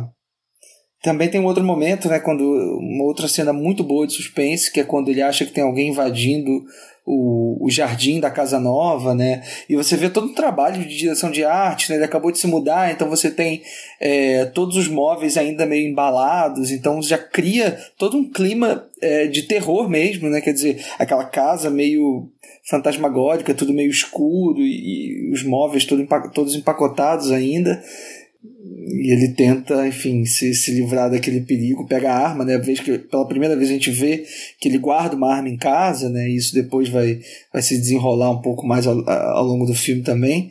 É, de fato, assim, é um, é, é um belo filme, assim, é, com, completando ali um, um, grande momento mesmo, concordo com o Fábio, da carreira do Man. É, e não, só para terminar, que tem um, um cara chamado Mark Stinsland que escreve sobre sobre o filme, eu acho que ele resume muito bem, que ele diz o seguinte, que é um filme sobre acordos e a moral em cumprir os acordos. Acordos do Bergman com o Shake, do Bergman com 60 Minutos, do Bergman com Wall Street, com o New York Times, dele com o Wigan, do Wigan com o Bergman, do Wigan com a Brown Williamson, uh, todos os acordos de confidencialidade e de quando que romper esses acordos e as convicções se, uh, se torna uma questão moral e o custo a pagar por isso. Eu acho bem um resumo muito bom da, da questão moral envolvida. É, e, e, quando o Fábio falou no começo dessa conversa sobre o, o antagonista sem rosto, é, eu lembrei imediatamente da cena onde o, o, personagem do Wigan recebe a notícia de que a matéria não iria pro ar, e ali você sente um personagem que já perdeu tudo, ele tá totalmente sozinho ali no, no na casa dele, a casa totalmente desmontada e tá ali sentado no sofá, coberto com, com plástico ainda, e aí ele recebe a notícia e, e ele não consegue falar muito sobre aquilo, ele simplesmente recebe a notícia, abaixa a cabeça e sente um, aquela porrada. E a gente como espectador acaba sentindo aquela porrada também. E o Michael, e o Michael Mann faz questão de abaixar ali a trilha, de, de estender aquela cena por um tempinho assim para causar o desconforto na gente que está assistindo aquilo e é desesperador, porque a gente acompanha aquele personagem, a gente vê ele perdendo tudo que ele tinha em nome daquela causa, que era uma causa muito. Eu, simplesmente ele tá querendo contar a verdade, falar a verdade e se proteger dessa verdade. E ele acaba perdendo tudo por conta disso. E a gente sente o peso daquele personagem. E aquele personagem, ele, ele, ele se entrega assim completamente para aquela, pra aquela situação. É muito pesado isso que, que o Michael Mann consegue criar num filme que não apresenta uma grande cena de, de porradaria, não tem ali um personagem ferido fisicamente, não tem alguém trocando porrada e, e pra gente sentir esse impacto, mas apenas num telefonema a gente consegue sentir a violência que é a, a situação a qual aquele personagem se encontra. Eu acho que a porrada é cada coisa que ele vai perdendo no meio do caminho, né? Porque a gente chega a se questionar se pela ética vale tudo isso que ele tá passando, né? É, não é como o ditado, assim, o bem sempre vence no final, né? Eu acho que para você ter um resultado positivo tem que tem que abrir mão de muitas coisas, né, no meio do caminho, assim. E eu acho que tem alguns momentos, assim, que ele fixa bem a câmera no personagem do Russell Crowe e ele demora, assim, para pegar a reação do ator, né? Então, quando ele tem uma notícia de que a esposa tá indo embora e deixa uma carta, ou de que ele recebeu uma ligação anônima ameaçando, ou que agora vai ter seguranças na casa dele e tal, você sempre espera essa cena onde você vai olhar nos olhos dele e vai ver a reação, assim. Parece que a tensão é tão grande, como ele tá sempre engravatado, sempre com as roupas muito formais, ele tá sempre muito tenso, assim. Dá para sentir o suor escorrendo, assim, junto com ele, né? É, e eu acho que aqui o, o, o Man, ele cria uma atmosfera de tensão, assim, e a montagem é muito boa nisso também, porque ela mantém um ritmo ágil no filme, ele dá tempo para você absorver essas cenas, mas o filme como todo ele corre de uma forma bem ágil, né? Porque os acontecimentos eles se dão muito rápido assim, né? Pelo que dá a entender o filme, assim, ele dá uma entrevista e logo depois ele já tá no tribunal e acontece é, a dissolução do casamento, então uma coisa acontecendo em detrimento da outra, né? É, a gente sente essa tensão ainda mais forte, né? Como se fosse uma bola de neve muito incontrolável, assim. E a gente chega a se questionar, nossa, por que esse cara aceitou fazer isso, né? Em nome da ética, em nome da, da boa vizinhança, é, querendo provar um ponto e acaba que é bem, bem tenso. Bom, acho que a gente já dá para avançar aqui na pauta. Vamos falar de Colateral de 2004. Once upon a time, I was of the mind to lay your burden down, leave you where you stood. O taxista Max está trabalhando em uma noite aparentemente tranquila de Los Angeles, até que pega como passageiro Vincent, um assassino de aluguel que está na cidade para completar o plano de um cartel de narcotráfico. E aí, agora sim a gente começa a, a, a, experiência digital do Michael Mann. Na verdade, ele começa é, no filme anterior, que é o Ali, que não tá na pauta, mas acho que aqui ele explora de maneira assim maestral o uso digital. O que vocês acham desse gente, filme? Gente, quem fala mal do Tom Cruise tá errado, né? é, tá muito errado, assim. É, eu acho esse filme é, um dos mais um dos mais assim frenéticos do do Michael Mann, acho que muito pela figura, pelo personagem do Tom Cruise mesmo, assim. Eu não sei porque esse filme me lembra depois de horas do do Scorsese. é do Scorsese, né? É, porque é isso assim, são são acontecimentos que vão se dando como uma bola de neve assim no decorrer de uma noite e não tem como você antecipar muito o que está acontecendo, né, com desenrolar da história, mas como ele liga o ponto é, no final é muito interessante. Eu acho um super filme de ação esse filme, assim. É, veja esse filme passando na Globo aí facilmente, né? Mas também é, é um filme que toca nesses assuntos que o Michael Mann gosta de abordar, né? Na psique dos personagens. O personagem do Tom Cruise, eu acho ele, ele, eu acho ele o mais plano, assim, de todos. É, você já acha ele esquisito logo de início, assim. Não dá para ter muita empatia pelo personagem desde o começo. Então você já meio que saca que ele é uma pessoa meio doida e tal, mas você não antecipa que ele é um assassino de aluguel, assim. E eu acho que de todos os personagens, ele é o que desenvolve menos, assim, apesar de que eu acho que ele desenvolve bem e desenvolve bastante, assim. Dá para ver os traços de sociopatia muito claros nele, né? Mas é, eu não eu não me convenço muito pelas motivações dele, né? Eles tentam, o personagem do taxista, que eu esqueci o nome, ele tenta até se aprofundar. Ele meio que age como um psicólogo das ruas, né? Noturno, assim. Isso é muito de taxista, né? De quem trabalha com transporte, assim, porque às vezes é muito monótono, você tá fazendo rota ali o dia inteiro, então eles gostam de puxar assunto com os passageiros e tal. E ele faz isso com maestria, assim. Você vê pelo pela cena inicial do filme, a maneira como ele consegue envolver a, a passageira dele ali, até no final conseguiu o, o, número de telefone dela, né? Acho que nem ele acredita, assim, quando ele consegue o telefone dela. Então ele faz meio que essa voz da consciência, esse psicólogo, né? Ele consegue arrancando as, a, a, as informações das pessoas, os sentimentos, e o personagem do Tom Cruise, ele é meio que redutível, assim, né? Ele fala algumas coisas, mas ele não quer falar do pai, ele não quer falar da infância direito. Então, para mim, o personagem do Tom Cruise é o que é o mais que a gente consegue mais ler de forma mais rápida, né? E já o personagem do protagonista, gente, qual que é o nome dele mesmo? Max. É, o Max. Ele é um, eu acho ele um personagem muito interessante, né? É, porque por um preconceito, por ser um, um, taxista, a gente não infere logo de cara que ele possa ser uma pessoa tão inteligente, tão interessante, né? E isso se, se, se, chega a ser questionado até pelo personagem do Tom Cruise, né? Por que, que você está dirigindo táxi há 12 anos, sabe? Por que, que você já não começou o seu negócio logo, assim? Porque a gente percebe, vai percebendo como ele é uma pessoa é, sensível, né? Ele tem uma sensibilidade a mais e tal.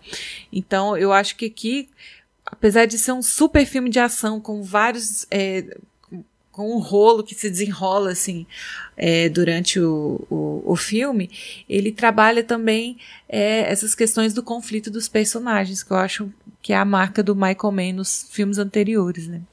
Eu concordo com a Marina que é um, é um filme que ele vai falar sobre dificuldade das relações, né? O Vincent, obviamente, não tem relação nenhuma, né? O Max tem dificuldade de manter relações. Esse tema que vai percorrer toda a obra dele. E, e, eu também concordo com a Marina quando ela fala sobre algumas coisas que são um pouco difíceis de, de aceitar. É, talvez seja o menos crível da filmografia do Michael Mann, uh, quando a gente pega todo esse arco que envolve a relação do Vincent com o Max, ele sendo esse assassino implacável, essa coisa de, de, de querer que ele ligue para a namorada, de visitar a mãe como se ele estivesse tendo uma espécie de crise de consciência. Aquela cena do coiote, que passa o coiote ali, que ele para, ele fica olhando também aquele, aquele animal solitário que fica ali andando de noite, sem rumo. Ele tem aquela, aquela coisa de como que se reconhecia naquele animal ali também.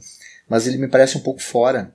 É, é quase como se ele fosse aquele homem sem nome que chega para mudar a vida do Max. Que é isso que ele acaba fazendo, né? Ele acaba provocando coisas que o Max nunca fazia, de sempre fazer planos, sempre dizer que vai fazer, nunca fazer aquilo, ele acaba fazendo. Mas o que eu gosto muito, e eu gosto muito do filme, gosto muito do filme cada vez que eu vejo mais ele, é que o Michael Mann ele bagunça com a nossa identificação, né? Porque uh, se tu começa o filme temendo pelo Max e, e vendo a figura do Tom Cruise como um opositor, chega um momento em que você começa a torcer pela figura do Tom Cruise em relação ao Max e logo depois você de novo passa a temer quando, quando ele mata o Fanning, que é o personagem do Mark Ruffalo, então a gente, ao mesmo tempo que a gente vai agradecendo pela presença dele em certos momentos, em outros momentos a gente quer que ele saia de perto, que é uma coisa muito legal que vem dessa identificação que ele constrói com essa coisa do personagem. Uh, aquela cena inicial em que ele vai se apresentar pela primeira vez, porque a gente não sabe, a gente só sabe que ele é um assassino, em que ele vai recuperar a pasta dele, que tem aquele som, o, o, a edição de som ele vai jogar o som, a mixagem vai jogar o som lá para cima, né? Aquele baque, aquele a primeira vez que a gente vê ele matando aquele personagem, a gente quase torce por ele. É uma coisa meio de, de, de, questão ética, de moral. Você torce por ele em determinados momentos em que ele mata algumas pessoas, mas logo depois você se vê querendo que ele se afaste. E isso é uma bagunça completa na, na relação de identificação que para mim é proposital, que o Men acaba provocando quando ele usa esse personagem. Acho a primeira, primeira reviravolta assim, que, que, que ele passa de um personagem que a gente meio que torce para um personagem que você passa a desconfiar das intenções é quando ele mata o o cantor de jazz, né? Que aí ele chega lá e aí ele cria toda um. Até o próprio Max começa a se envolver ali naquela conversa, e aí, de repente, você descobre que ele vai ter que matar aquele cara, e aí você já fica com o pé atrás. Então ele, ele cria um. Ele cria uma simpatia, depois ele quebra com uma antipatia. E também ele tem. Eu acho que o Michael Mann ele consegue. Ele queima muito essa coisa da quebra de expectativa como por exemplo naquela cena que o policial ele, ele para ali o carro e aí cria um suspense ali, ele sustenta esse suspense, mas a gente imagina que vai ter um, um acontecimento grandioso depois daquilo e aí de repente ele quebra aquela, aquele suspense, ele dissipa e a cena não acontece nada. o, o policial vai, vai, atender um outro caso. Então, eu, eu acho interessante esse jogo que, ele, que, ele, que o Michael Mann ele faz de criar um, um elemento e depois ele meio que quebrar esse próprio elemento. E aí é o que o Fábio falou, a gente, a gente fica num, numa bagunça, assim. A gente tá, fazendo, a gente tá pensando uma coisa, de repente a gente muda, tá pensando uma outra coisa, a gente tá sentindo uma coisa, de repente a gente muda e tá sentindo outra. Eu acho que esse filme ele tem essa. essa apesar de ser, de ser uma história muito focada em dois personagens é, a gente fica o tempo inteiro meio que dando um alt tab assim, de entre um e outro durante o filme. Curioso que o, o Colateral, assim como o Miami Vice, o, Último dos Moicanos, o próprio Informante, é, são filmes que eu lembro é, eles, eles estão no meu imaginário né, há muito tempo, sobretudo com essa coisa relacionada à locadora, como o Fernando comentou mais cedo, é, ou filmes mesmo que passavam na televisão sábado à noite, enfim. É, mas de uma forma muito nebulosa na minha cabeça, né? Acho que de todos que a gente está conversando aqui, acho que o único que eu tinha é, muito claro na minha, na minha, na minha cabeça é, a imagem dele, até porque eu revi mais vezes, foi o Fogo Contra Fogo. Todos os outros estavam muito nebulosos, né? Alguns eu acho que eu nem cheguei a. Eu nem tinha visto, acho que completo, sei lá, Miami Vice, por exemplo, eu acho que eu tinha visto alguns pedaços na TV é, na época e, e, acho que nunca tinha visto completo, né? Até a gente estar tá aqui para gravar o programa. E o Colateral acho que é um desses exemplos também e me surpreendeu muito. Eu fiquei apaixonado pelo filme. É, eu acho que é um filme que fala muito sobre Los Angeles, né? Sobre, sobretudo a noite de Los Angeles. É, que acho que é um, né, um objeto muito importante ali pro, pro diretor. É, tem uma coisa de uma textura é, daquelas luzes, né, daqueles borrões na imagem que permeiam o filme todo. Eu acho que é muito catalisado nessa cena do coiote que o Fábio falou, que eu acho uma cena linda, né? A gente tem uma, uma suspensão dramática, é, uma cumplicidade entre os dois personagens, uma cumplicidade, é, sobretudo masculina ali naquela, naquela dada aquela relação que se cria entre os dois é, que me desestabiliza muito, assim. Acho que o próprio personagem do Tom Cruise é um personagem muito desestabilizante, né? É, na forma como ele é, age é, mudando as ações do protagonista, né? É, o Fernando comentou nessa cena do, do, do, com o cantor de jazz, né, na forma como, como ele se envolve na conversa, ou naquele outro momento em que ele assume a identidade do Vincent para negociar com, com o criminosão lá, interpretado pelo Javier Bardem, né, é, e ele se assume, ele vira uma outra pessoa, né, ele começa a atuar. Então eu acho que esse personagem de Tom Cruise funciona muito como essa, como esse ponto desestabilizante mesmo para tanto para o filme quanto para o personagem. Acho que essas são as coisas que mais me encantam no, no colateral, para além das cenas de ação magistralmente dirigidas. Tem a, eh, essa cena do, do bar do cantor de jazz ali e tem um diálogo que, que eu acho que é primoroso porque ele esconde um duplo sentido que é o diálogo dele sobre o Miles que é justamente aquele momento de tensão lá onde uh, ele coloca a vida dele em, em jogo porque todo diálogo envolvendo Miles, na verdade, é um diálogo sobre o Vincent.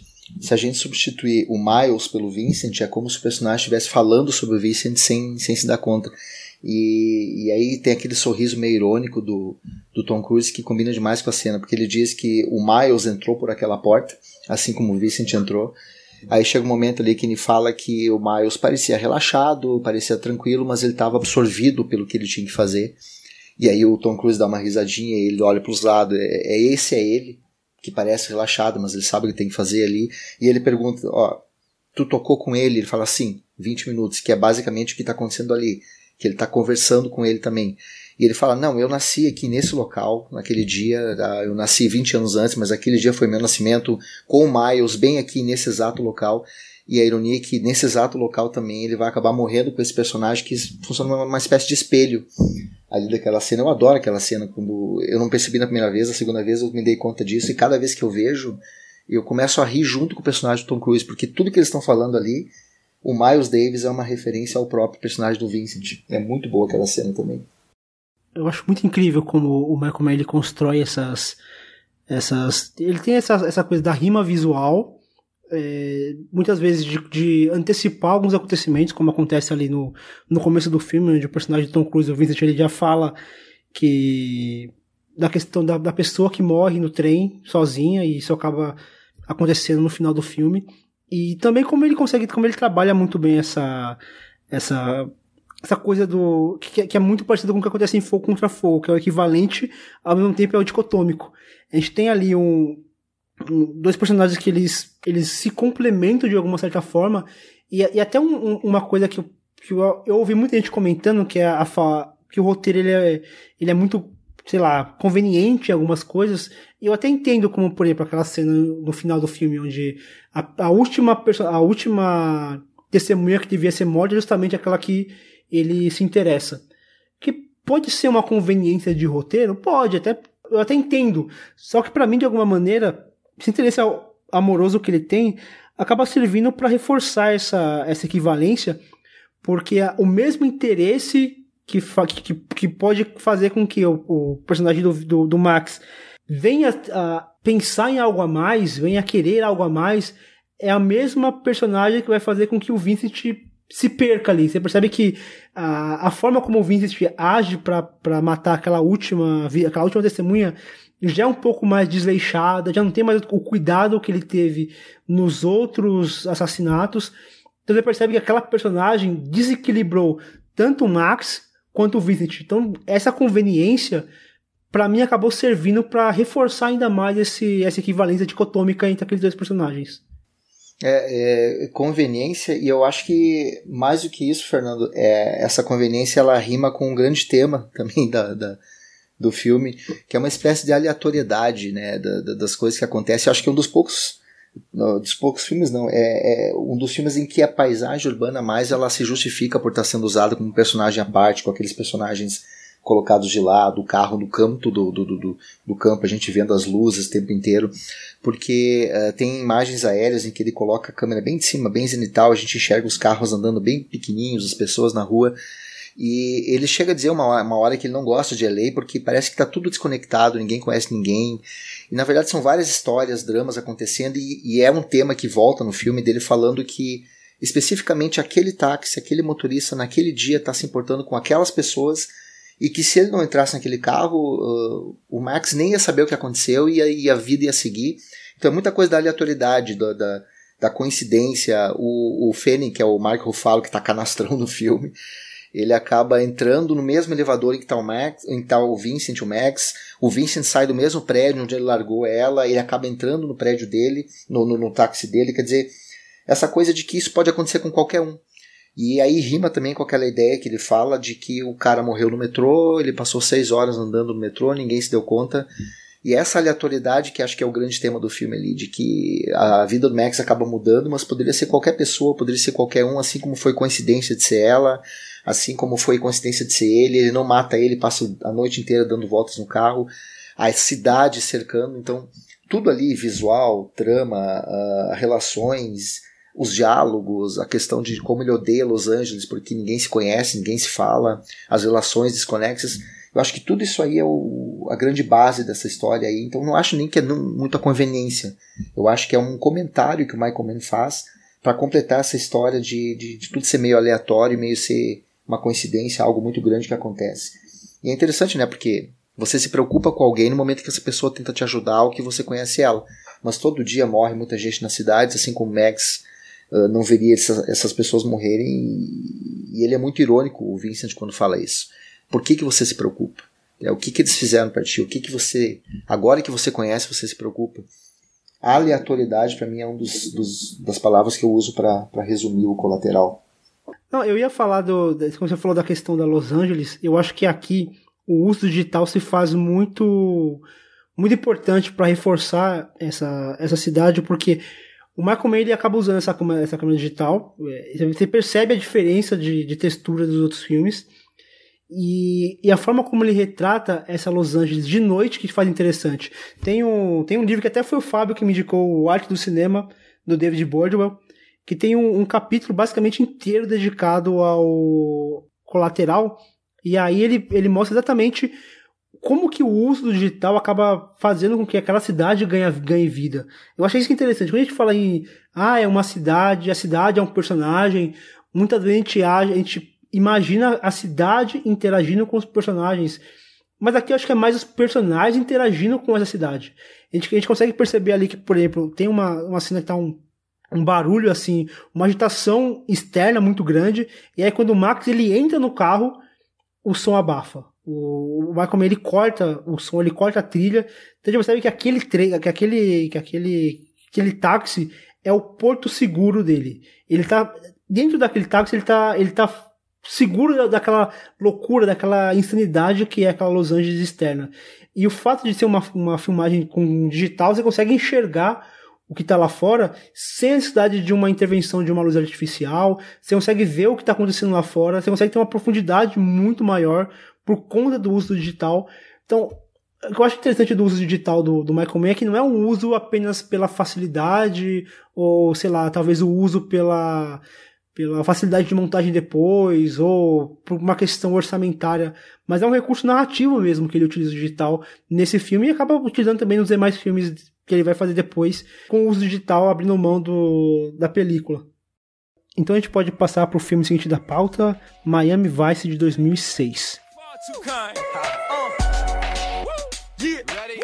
Uh, Can I get an encore? Do you want more? Cook and roll with the Brooklyn boys. So for one last time, I need y'all to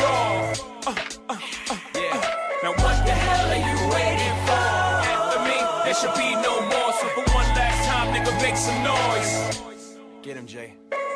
Who you know fresher than whole? Riddle me that. Um caso envolvendo traficantes e assassinato no sul da Flórida se torna pessoal para os detetives disfarçados Sonny Crockett e Rico Tubbs. O pouco ortodoxo Sonny se envolve com a esposa de um traficante de armas e drogas, enquanto Rico lida com um ataque contra seus entes queridos. Então a gente está falando aqui de um, de mais uma vez o, o Michael Mann fazendo uso muito, acho que assim de forma mais pungente do, do digital. É isso, revisitando ele agora, é, parece que é um filme que sempre teve na minha cabeça e eu não, não conseguia lembrar direito, não conseguia reorganizar as cenas na minha cabeça, mas assistindo completo é, me pareceu muito encaixado, assim. É um filme que lida muito com uma com uma tradição né, do, do, dos filmes de ação. Acho que uma tradição que o próprio diretor ajudou a construir de alguma maneira, né? E é um filme que, que tá muito associado, né? Óbvio, à série Miami Vice, que o, cujo produtor foi o próprio né, Michael Mann, ele foi um dos produtores da, da série. É, acho que ele resgata um pouco esse clima é, do Miami Vice. Eu não, não lembro de ter acompanhado a série, mas é, até dei uma, uma gulgada aqui, fiquei vendo algumas imagens no YouTube é, que antes de gravar e, e, e eu gostei da, da, de como ele se apropria, sobretudo das cores, né? É, de uma pegada mais canastrona, assim, que a série tem. E ele traz isso pro filme, sobretudo pela figura do, do Colin Farrell, né? Eu acho que ele é um ator que que traz isso já na postura dele e ele, aí ele vem trabalhar novamente com o Jamie Foxx fazendo o parceiro dele é, mas apesar disso tudo né dessa dessa coisa meio bonachona é, dessas cores e desse estilo né o filme começa com uma cena é, de corrida de lanchas né aquilo essa coisa desse glamour eu acho que ele não perde em nenhum momento a seriedade, né? Quer dizer, a, essa, essa, essa coisa que ele tem pelo realismo, pela urgência. Eu acho que o filme é permeado o tempo todo por isso, é, apesar de trazer essa, esses elementos super. É, meio épico também, se a gente for parar para pensar, né? Se a gente for lembrar desse tiroteio à noite também do Miami Vice, mais pro final do filme, eu acho que não tem, é, não deixa nada a desejar ao tiroteio do colateral, ao tiroteio do fogo contra fogo, e, é, e, se você sobretudo comparar, né, fogo contra fogo com Miami Vice, essas duas cenas de tiroteio, você percebe como aqui no Miami Vice ele abraça o digital da, de uma forma muito encantadora, assim. A câmera se suja de sangue, né? Você tem ali é, a câmera que é totalmente é, desestabilizante também, a gente não sabe exatamente onde que as coisas estão, e isso de uma forma, é, na verdade, ele faz isso não por não saber filmar, né? Quer dizer, quando a gente. Tem vários diretores de ação é, que não conseguem muito bem localizar né, os personagens no trabalho de campo contra campo. É, o Michael Mann, óbvio que ele sabe fazer isso tudo, mas acho que aqui no Miami Vice ele traz essa confusão, ele traz essa, essa desestabilização, sobretudo pelo posicionamento da câmera, né, como a câmera vai girando ali, sem meio parece meio desgovernada, né, não tem muito eixo né, no filme. Isso é muito, muito incrível. Assim, acho que isso vem muito claro do trabalho dele com, com, com o cinema digital e, e essas descobertas dele ali nesse início dos anos 2000. Enfim. É, o, o Miami Vice, eu ouvi ele de novo para a gravação, eu só tinha visto ele na época, e algumas coisas eu não me lembrava que tinham me incomodado um pouco. Ele melhorou bastante para mim agora também. Mas duas coisas ainda seguem no filme e que parece que talvez tenha me mexido um pouco com a minha percepção do filme. A primeira é que eu não sei o quanto influencia no filme o fato de a gente estar vendo uma adaptação. Então, o, o Michael Mann, ao contrário de outras obras, ele não se preocupa muito em apresentar esses personagens e apresentar, inclusive, a relação de cumplicidade entre os dois, o, o quanto um está relacionado ao outro. E isso, de certa forma, é uma escolha que vem do fato de quase todo mundo conhecer ou saber o que, que é, quem são os personagens. Não existe essa preocupação. Se a gente vê o filme sozinho, isolado, isso me parece que é algo que falta.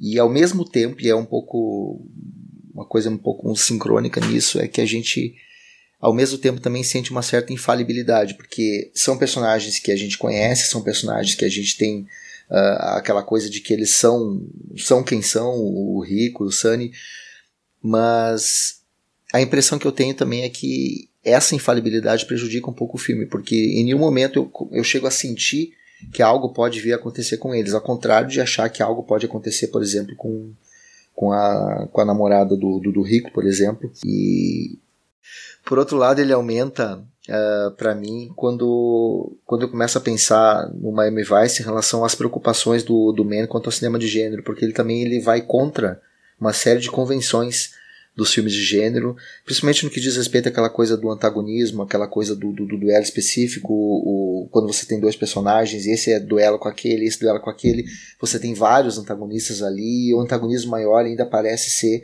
justamente a adequação deles, da vida afetiva deles com o trabalho. De novo, eu estou sempre batendo nisso porque isso é uma coisa que eu acho que vem na obra inteira dele, de como qualquer relação afetiva dos personagens, ela é sempre é prejudicada pelos riscos da profissão que eles escolhem. Isso também é muito forte aqui, é, tanto quanto nos outros filmes que ele fez antes.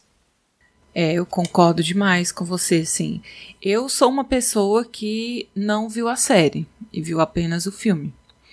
É, então, eu sinto uma falha na construção é, do relacionamento também é, entre o, o, detetive do Jamie Foxx, o Ricardo, e o Sony.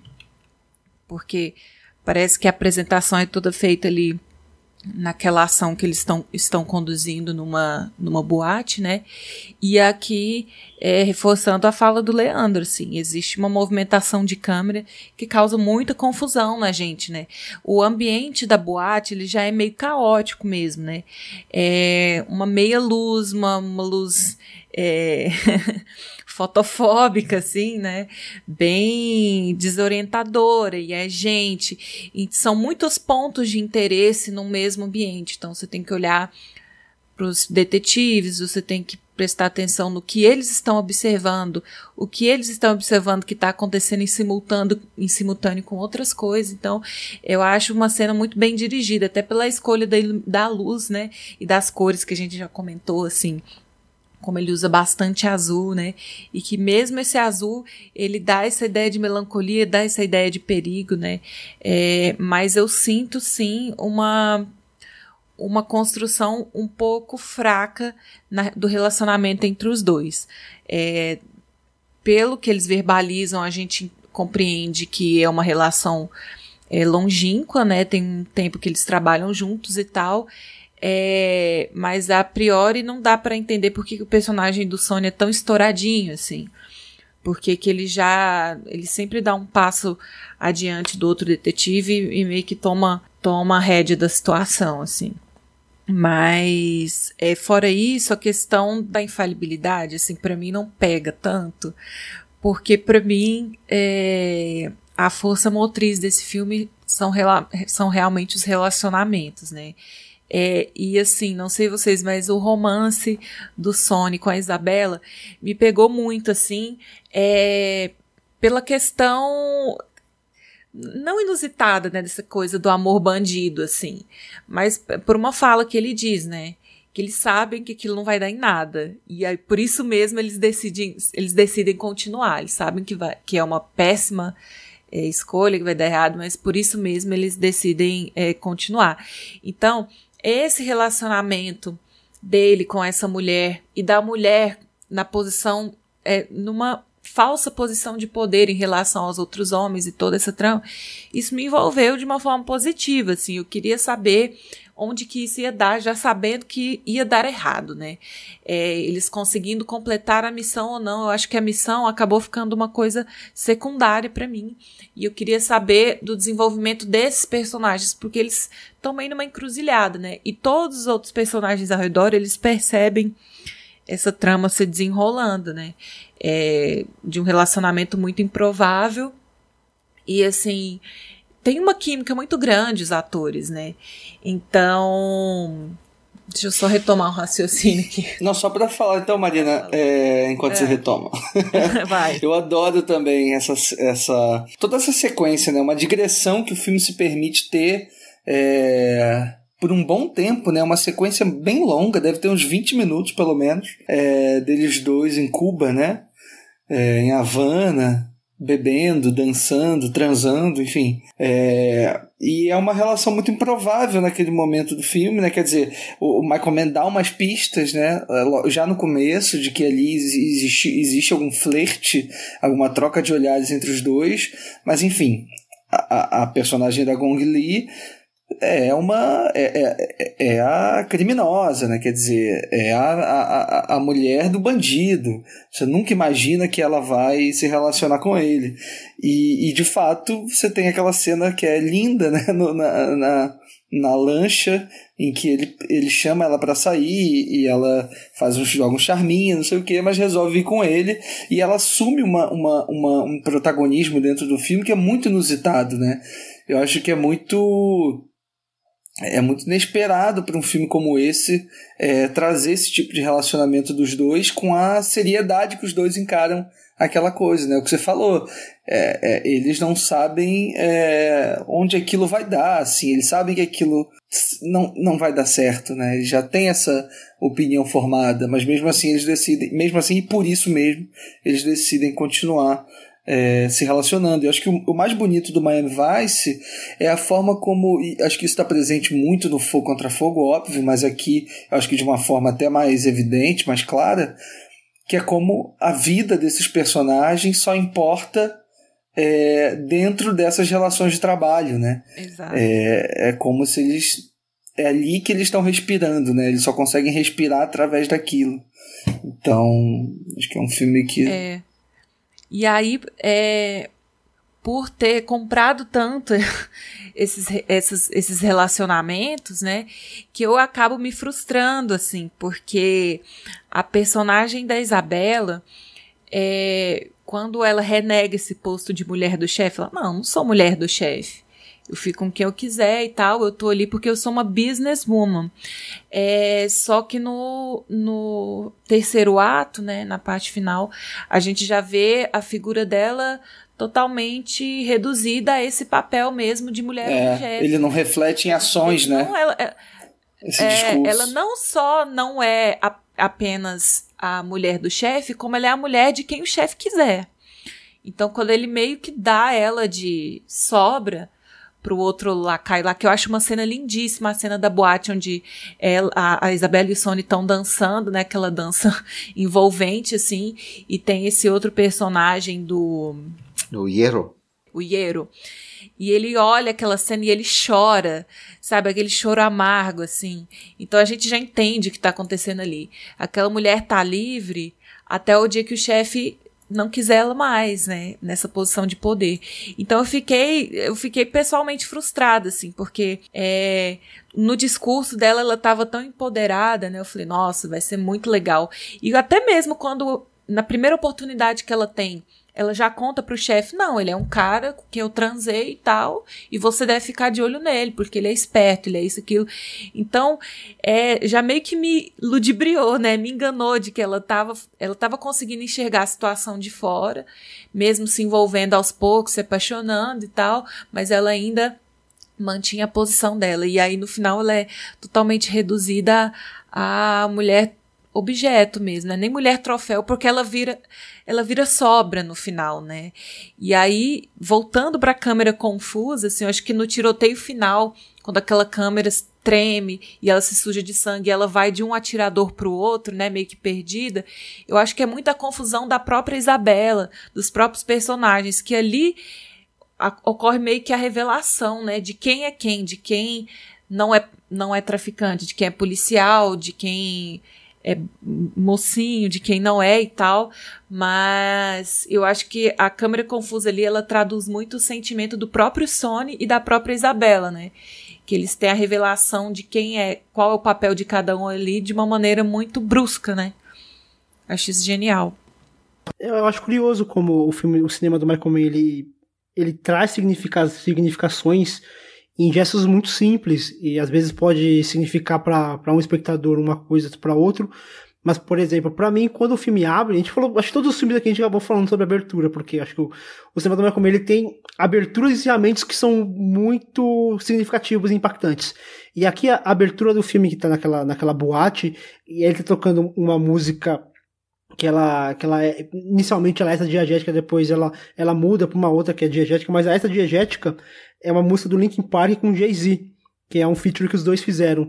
E, é, e para mim é muito curioso como o filme ele se revela naquela cena, porque ali nós temos uma mistura de dois artistas que aparentemente são bem distintos, mas que pegaram um, um algo em comum, porque uh, tanto o, o Jay-Z quanto o Linkin Park o Linkin Park, em certos momentos, acaba utilizando do, do rap nas suas músicas e pegar, pegaram esse elemento específico para fazer a composição dos dois cantando juntos a, a música. E de uma maneira ou de outra, para mim, aquela música está inserida ali, porque de alguma maneira ou de outra, o, o próprio Rico e o Sony eles pegam elementos em comum entre eles porque eles são muito diferentes. A gente vê que são personalidades diferentes ele, a maneira como um lida com o relacionamento é diferente. Nós temos o, o Rico, que é uma coisa mais aventuresca, vou me aventurar aqui com você porque eu sei que, que esse relacionamento não vai levar a lugar nenhum. Já o Sony já é o, o acho que é o contrário. O Rico tem um relacionamento mais, mais firme, duradouro estável, enquanto o Sony já quer algo mais, mais visceral, algo assim, passageiro e tudo. E aí, quando já inicia com essa música, já começa, já, já para mim já, já entendo que a relação dos dois é, é uma, uma relação de personalidades diferentes, mas que tiveram, pegaram algo muito em comum entre eles e, e fizeram uma parceria. E essa parceria, ela, ela acaba se tornando para mim muito, muito, muito firme na cena final, porque na cena final o Sony ele abre mão do, do amor que ele conseguiu ali, daquela, daquela relação, ele abre mão desse amor e simplesmente se encerra se despedindo da garota e indo encontrar o amigo que tá inter... o amigo que tá com, com a esposa internada. Então, para ele, aquela relação com, a, com aquele amigo dele e com aquela família que já tá meio estabelecida é mais importante do que um relacionamento que, que para ele, naquele momento, seria muito prazeroso. Eu acho que nisso eu consigo sentir a, a química entre os dois personagens e eu consigo entender o porquê que sempre um meio que complementa a ação do outro. Porque de alguma forma, um é um complemento do outro dentro, da, dentro dessa história. É, e essa cena final, Fernando, ela, ela também tem a outra questão que ela vai reforçar aquela ideia de que Uh, eles vivem no mundo perigoso e essa relação, qualquer relação que eles vão ter, vai ser problemática, né?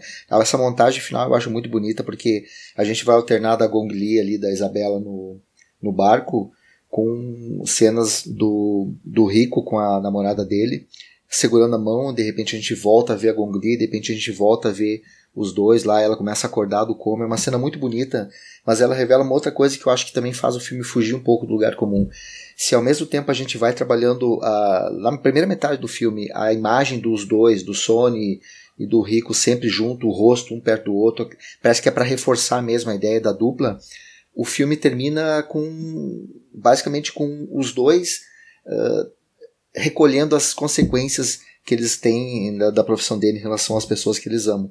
Então não é aquela coisa de você terminar o filme de uma maneira para cima, de uma maneira que vai reforçar a dupla, que é uma coisa muito comum no, no filme policial, né? Principalmente esse filme policial de dupla, mas não é para reforçar o quanto eles acabam sofrendo também de certa forma pelas escolhas que eles fazem naquela profissão. Isso num filme que a, a rigor é uma adaptação de uma série que ela é baseada só em ação, é uma, uma série baseada só uhum. em, em entretenimento, né? É, e tem uma frase que ele fala, eu não vou lembrar qual, qual dos dois que falam, que fala, mas acho que é o Sonic que fala, que probabilidade é igual gravidade não se luta contra. Eu acho que isso é muito presente né, no filme, que tudo que podia acontecer de errado acontece.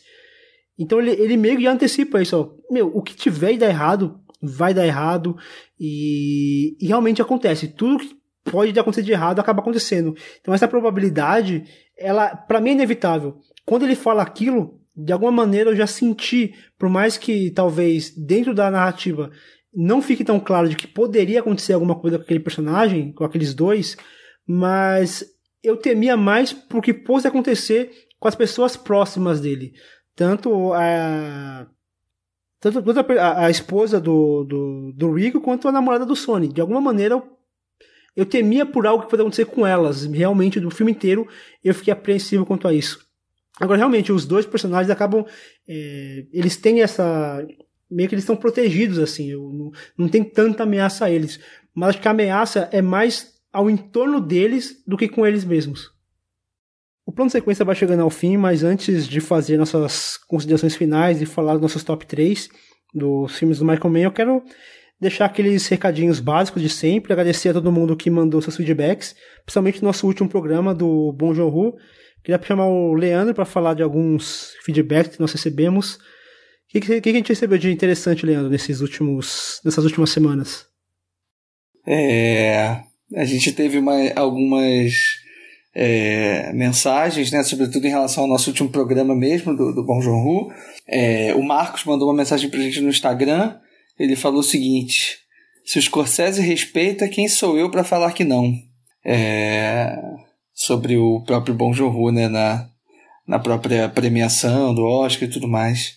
A, a Iana, vulgo minha mãe, elogiou o time completo no último programa e disse que e disse que ninguém sabe tanto concordar discordando como a gente. É, é, é. E ela tava com saudade da Marina também, que ela voltou e tá com a gente nesse programa também. Agora vai sentir falta do Pedro. é... Por fim, tem um último comentário aqui do Bruno, que deixou lá no YouTube, no canal do, do Art Cines, né, que é o canal é, do Fernando, que, ele, que a gente faz as, os vídeos ensaios. E, e, nesse vídeo específico sobre o Parasita, o Bruno disse que saiu do cinema atordoado e acabou prevendo, né, antes do Oscar, as indicações do, do Parasita para melhor filme estrangeiro, melhor filme e melhor roteiro. É, deixa um comentário bem legal lá no vídeo. É, e é isso. Mandem seus comentários sempre. É, sinto falta também de vocês mandarem o top 3 de vocês, dos diretores que a gente fala aqui. É legal para entender um pouquinho se, se a impressão de vocês é um pouco parecida com a nossa, né? É, em relação aos filmes favoritos, até filmes fora da pauta também. É, podem mandar, mandem para o e-mail, para o Instagram, Twitter, enfim. A gente está por aí, é só procurar a gente e essas interações são sempre boas. É isso aí. Então, se vocês quiserem mandar sugestões de pauta, mandar seus top, seus top 3 também, vocês podem procurar a gente no facebook.com/barra plano sequência podcast. Também nós estamos no Twitter, arroba planoseccast, então é plano S-E-Q-cast. É, nós também estamos no Instagram com a mesma arroba, arroba planoseccast, ou também pelo e-mail, contato arroba plano sequência.com. E se você ouve o plano sequência e gostaria de nos ajudar a atingir um público ainda maior, avalie o podcast no iTunes, que nós poderemos ter uma visibilidade maior com a avaliação lá. Também, acho que o Castbox também tem essa opção de, de fazer uma avaliação, dar lá um, um joinha, dá até para comentar no Castbox. Isso ajuda o plano sequência a ter mais visibilidade. Também gostaríamos de lembrar que, em parceria com a Amazon, no post desse episódio nós teremos alguns links promocionais de alguns produtos relacionados ao tema do programa, no caso aqui o Michael Mann. Então você comprando por meio desse link, você, vai tá, você também vai estar ajudando o plano de sequência, então corre lá e aproveita. Então vamos, lá, vamos partir agora para nossa nosso top 3, nossas considerações finais. Eu gostaria de pedir para o nosso convidado, o Fábio, fazer uma, um apanhado geral aí de tudo que ele achou, do, do que ele, que ele experienciou do cinema do Michael Mann para essa gravação e depois listar em ordem decrescente os seus três filmes favoritos do Michael Mann. É diretor que, que é conhecido por algumas questões técnicas, né, mas que a gente percebe cada vez que revisita a obra dele o quanto ele domina a questão da linguagem como um todo, o quanto ele usa tudo que está ao dispor dele, como ele manipula muito bem a câmera, como ele trabalha muito bem o fundo, como ele consegue transformar uma simples cena de diálogo ou simples situações do dia a dia em algo que vai muito além do que só a exposição. E principalmente como os filmes dele, na verdade, na minha opinião, eles nunca vão girar só em torno daquilo que é vai movimentar a ação, mas principalmente uh, dos personagens que fazem essa ação acontecer. É isso que diferencia ele para mim de outros diretores de filmes de ação. A ação parece que é uma consequência daquilo que eles fazem e a gente está mais preocupado em entender o, o que acontece e por que aconteceu com isso com esses personagens. Eleger três filmes, eu coloco em terceiro lugar o Colateral, que também cresce muito a cada nova revisão. Vi ele hoje de novo e saí arrepiado com o filme. O Informante, que foi o primeiro e único filme dele que eu vi no cinema, realmente e que também tem um interesse meu profissional ali, mas também é um filme onde eu acho que ele consegue transformar uma trama que não tem ação propriamente dita em algo que, que reverbera a atenção e mantenha nosso, nosso interesse. E o Fogo contra Fogo, que é, ele não é só aquela coisa do filme cult, mas ele é um filme que hoje ele é muito mais lembrado que outros filmes que ganharam prêmios na época, ele acabou relegado a segundo plano, porque ele não só influenciou, mas ele é uma aula de cinema em diferentes aspectos que a gente consiga abordar como a gente acabou fazendo aqui hoje. Muito legal. Aproveita, Fábio, já fala aqui pro nosso, nosso pessoal onde que eles te encontram, o que, que você costuma fazer, onde você escreve, onde que eles podem acompanhar um pouquinho mais do que você faz. Uh, escrevo na revista Movement, escrevo, escrevo quando dá, né? Eu tô mais focado, tô mais focado com, com, com as aulas, dou aula aqui no curso de jornalismo, trabalho muito em questão de planejamento gráfico e também de audiovisual. Quando consigo, escrevo na revista Movement, dou meus pitacos também no Twitter, Rockenbach Fábio, tá? Ao inverso, quem procurar acha, tá? E o máximo que eu dou é ficar falando coisas de cinema nas redes sociais e participando de podcasts como o de vocês aqui. Um dia, quem sabe, Fernando, sigo aquela recomendação que a gente conversava lá no tempo de Conacine e, e sai um canal, alguma coisa assim, pra gente poder falar um pouco mais a fundo. Por enquanto, eu me contento em, em ouvir vocês bastante aí, colaborar quanto dá. Com certeza. Vai ficar tranquilo que a gente vai deixar todos os seus, seus contatos aqui no, no post, a galera aí conhecendo também e acompanhando seus textos. Valeu. Indo aqui para as minhas considerações finais, eu acho que eu, eu, concordo muito com o que o Fábio falou sobre o, o cinema do Michael Mann. Eu acho que é um, um, cinema que, que vai muito além do, do blockbuster. Eu acho que é um cinema que me lembrou muito quando a gente falou sobre o George Miller e sobre como ele utiliza as técnicas não apenas para fazer um, uma coisa mirabolante, técnica e ele tenta extrair dessa técnica uma linguagem, né? Ele tenta fazer dessa técnica não apenas um, gimmick qualquer, mas ele explorar isso de uma maneira que, que colabore com a narrativa. E se, quando a gente fala no digital do Michael Mann, não é na intenção de, de ele ser um diretor que revolucionou por usar o digital, mas não só pelo uso, mas como ele utiliza disso, né? Como ele faz uso dessa tecnologia, como ele faz uso da linguagem, como ele, ele respeita o, o gênero, como o próprio Leandro comentou. Aliás, até, até me lembrou um, um texto do Arthur Tuoto, acho que um texto não, um vídeo, e ele fala que o Michael Mann, ele respeita o clássico por meios contemporâneos. Eu achei, eu achei essa frase muito interessante. eu acho que, que reflete bem o que é o cinema do, do Michael Mann. Ele consegue pegar um, um, gênero que é muito clássico, um gênero de, de policial, que, que, é, que é uma coisa muito, muito, muito própria do cinema, e ele consegue renovar isso de uma maneira muito criativa, de uma maneira que muitos diretores hoje, é, muitos diretores hoje acabam por reverenciar esse cinema dele, a forma como ele decupa, a forma como ele filma, a forma como ele não tem, a, não tem aquela, aquela preguiça de ficar picotando uma cena de ação para dar dinamicidade com, na cena, a própria filmagem que ele, que ele, que ele, que ele propõe se incube de fazer essa, causar essa dinamicidade dos seus filmes. Por isso que eu acho que, que trazer ele aqui, acho que foi um, um papo que a gente conseguiu falar de, de muitos filmes que a gente consegue assistir facilmente, assim, é facilmente encontrável, né? na televisão, você, eu mesmo já vi muito desses filmes na televisão, ou, ou mesmo em locadoras comuns, assim, que você, de bairro, que você consegue pegar. Então, eu acho que, além disso, eu acho que é um filme que, é um cinema que me traz memórias de eu vendo um filme com a minha mãe lá no meados dos anos 90, traz um saudosismo assim que é, que é gostoso de gente trazer aqui pro, pro programa. É, eu coloco em terceiro lugar o Colateral, que eu acho que é o, talvez seja talvez tenha sido o primeiro filme assim que que, que eu assisti tendo ciência de que aquele, que aquele cinema é o cinema do Michael Mann. Daí eu gostava dos filmes anteriores quando eu assisti na época, mas não tinha essa noção ainda do que era o Michael o Colateral foi aquela que me abriu e eu comecei a entender um pouquinho mais do que era a linguagem que ele propunha nesse filme. Em terceiro lugar, eu coloco o Informante. Eu acho que é um filme assim muito diferente desse que a gente viu, apesar de, de o Michael Mann ele não se não se fixar muito só em, em filme policial, mas desses cinco, desses cinco filmes que a gente acompanhou aqui, acho que o Colateral é o que se distancia um pouquinho do gênero, mas ainda assim a gente consegue entender ali uma, uma, uma violência, mas não uma violência física, mas uma violência muito psicológica. E, em primeiro lugar, para mim é um clássico absoluto, um dos melhores filmes dos anos 90 para mim, tranquilamente, que é Fogo contra Fogo. Para mim é um, é um clássico irreparável, assim, é um filme que eu tenho certeza que ele é, ele é estudado, mas ele vai ser estudado por muitos anos, porque o que o Mann consegue fazer aqui é algo que poucos diretores vão conseguir reproduzir. Acho que é a, é a junção de, de tudo o que existe de excelência. A gente conseguiu falar dentro desse, desse papo, desse filme, de montagem, da trilha sonora, da atuação, decupagem, do roteiro, porque é um filme redondo, assim, é um filme completo em todos os aspectos. Por isso que eu coloco ele em primeiro lugar. Agora, seguindo, eu gostaria de saber da saber da Marina. E aí, Marina, qual que é o seu top 3 e as suas considerações finais? Ah, tô muito feliz de estar falando desse cinema hoje. É...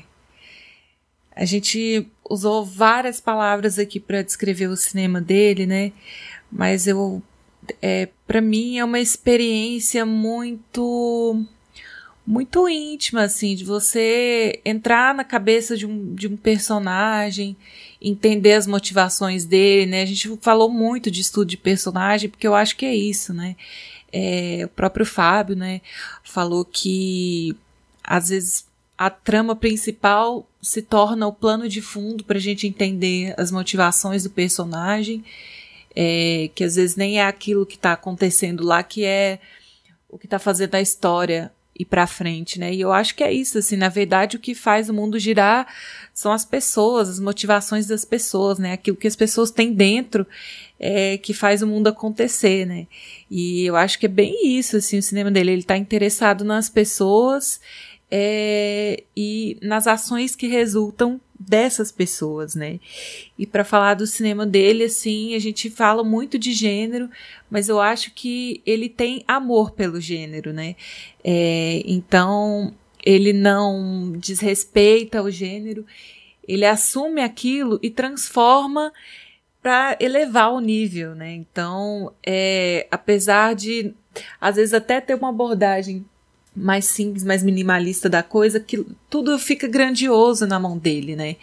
É, tudo fica muito incrível, dada a qualidade com que ele consegue tratar é, de maneira técnica mesmo aquele gênero, e ele sempre traz um tempero a mais, né? Que é esse tratamento psicológico que ele dá para os personagens, essa atenção a mais que ele dá para as pessoas que estão fazendo parte daquela história, né?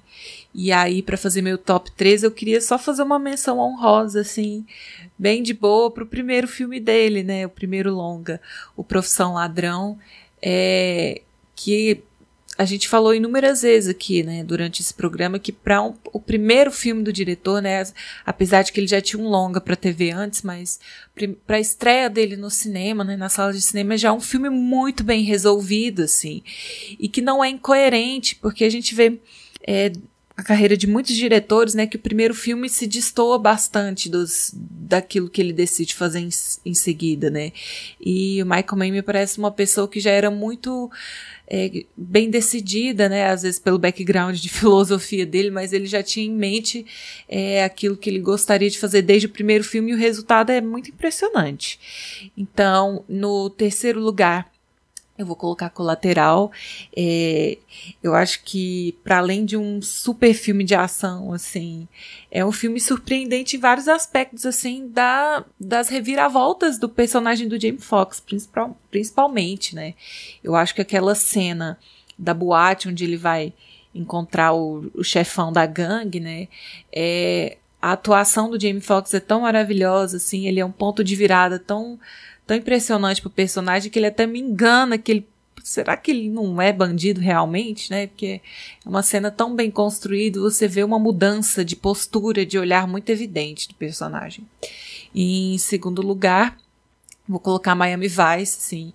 Eu tô bem absorta, eu tô bem envolvida com o clima desse filme. É, parece que eu tava no meio, eu tava num triângulo amoroso ali com aquele casal da Sônia e da Isabela, sabe? Me, me ganhou demais, me convenceu demais aquele casal.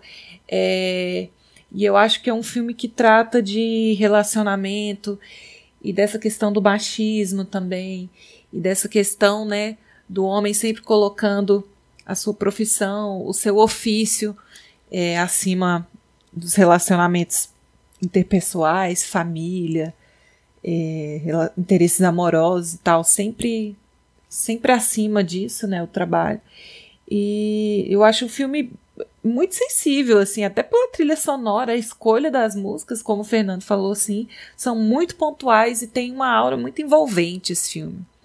É, em primeiro lugar, acho que vai ser provavelmente uma unanimidade nossa, né? Vamos ver, o Leandro gosta de ser o diferente, né?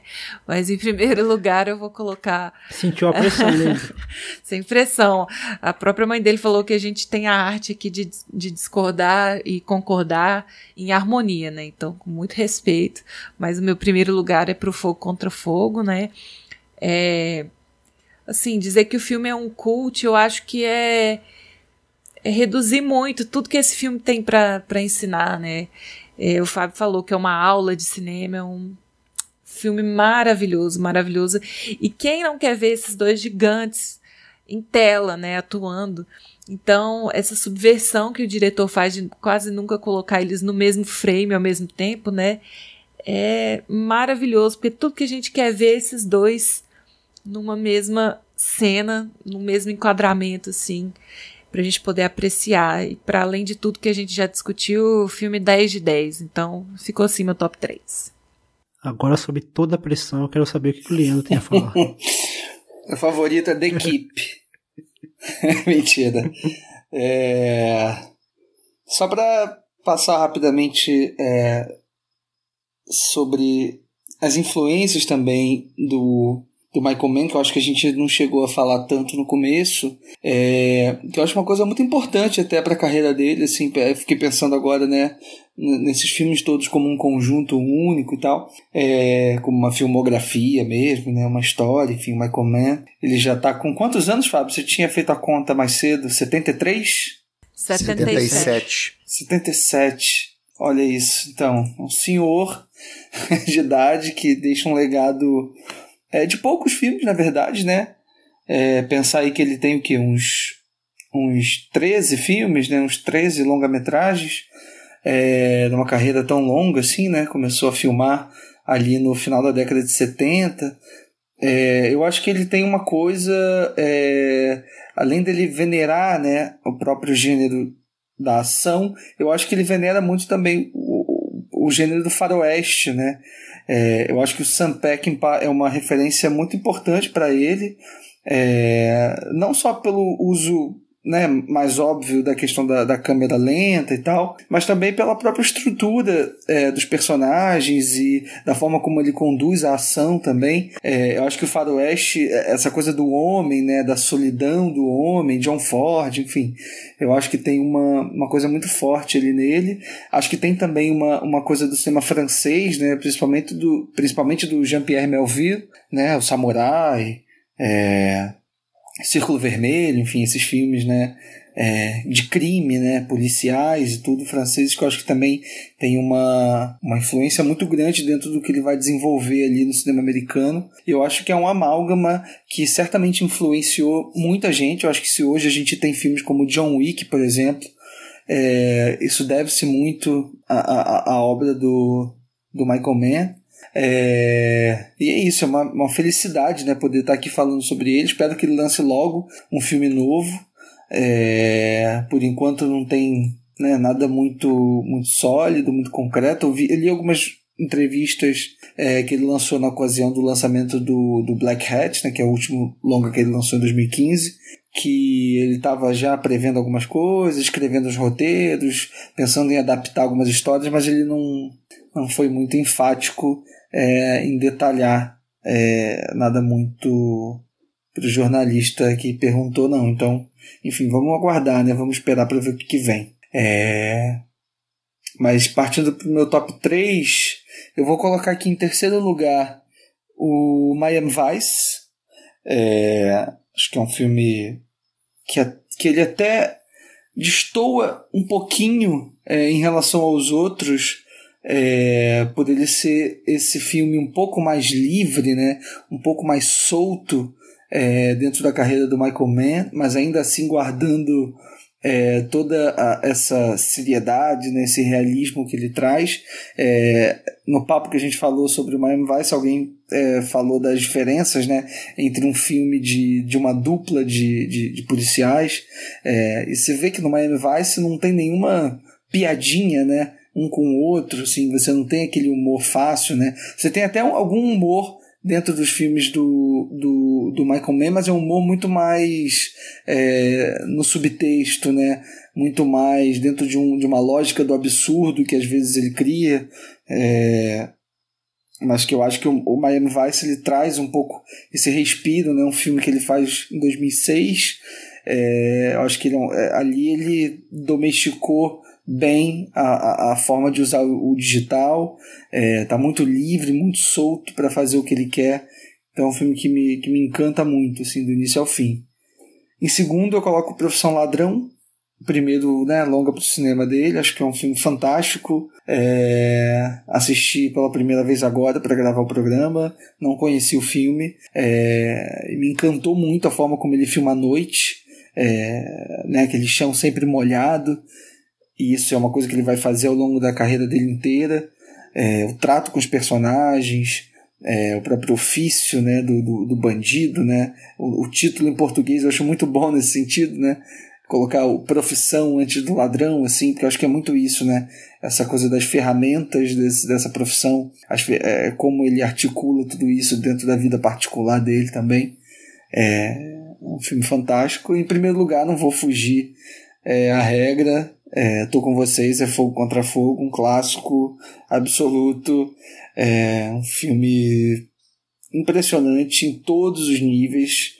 É, como vocês falaram, cada vez que a gente assiste, é, a gente encontra algum detalhe novo. Enfim, acho que ali foi o, o grande ápice do cinema de ação estadunidense, sim. E acho que depois dele, não sei se a gente alcançou, nem sei se vai alcançar. Mas é isso. Valeu demais o papo. Queria agradecer muito o Fábio por ter aceito o nosso convite.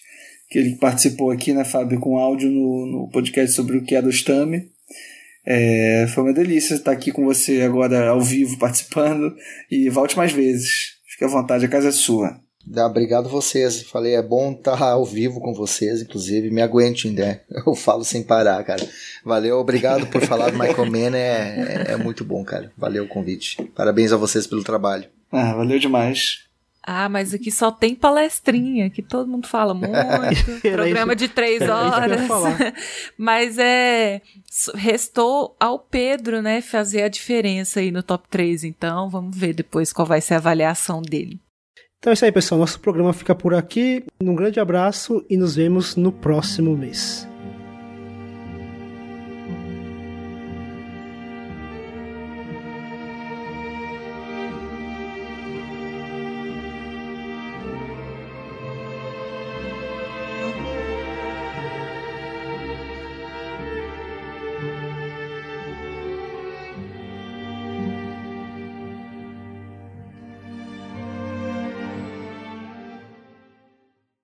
Olha, eu fiquei esperando, eu fiquei esperando o Leandro falar que o Nolan foi um, foi um grande influenciado pelo, pelo Michael Mann, que o Batman, a cena do Batman foi inspirada em Fogo contra Fogo. Fiquei esperando esse momento. Leandro não me deu esse prazer.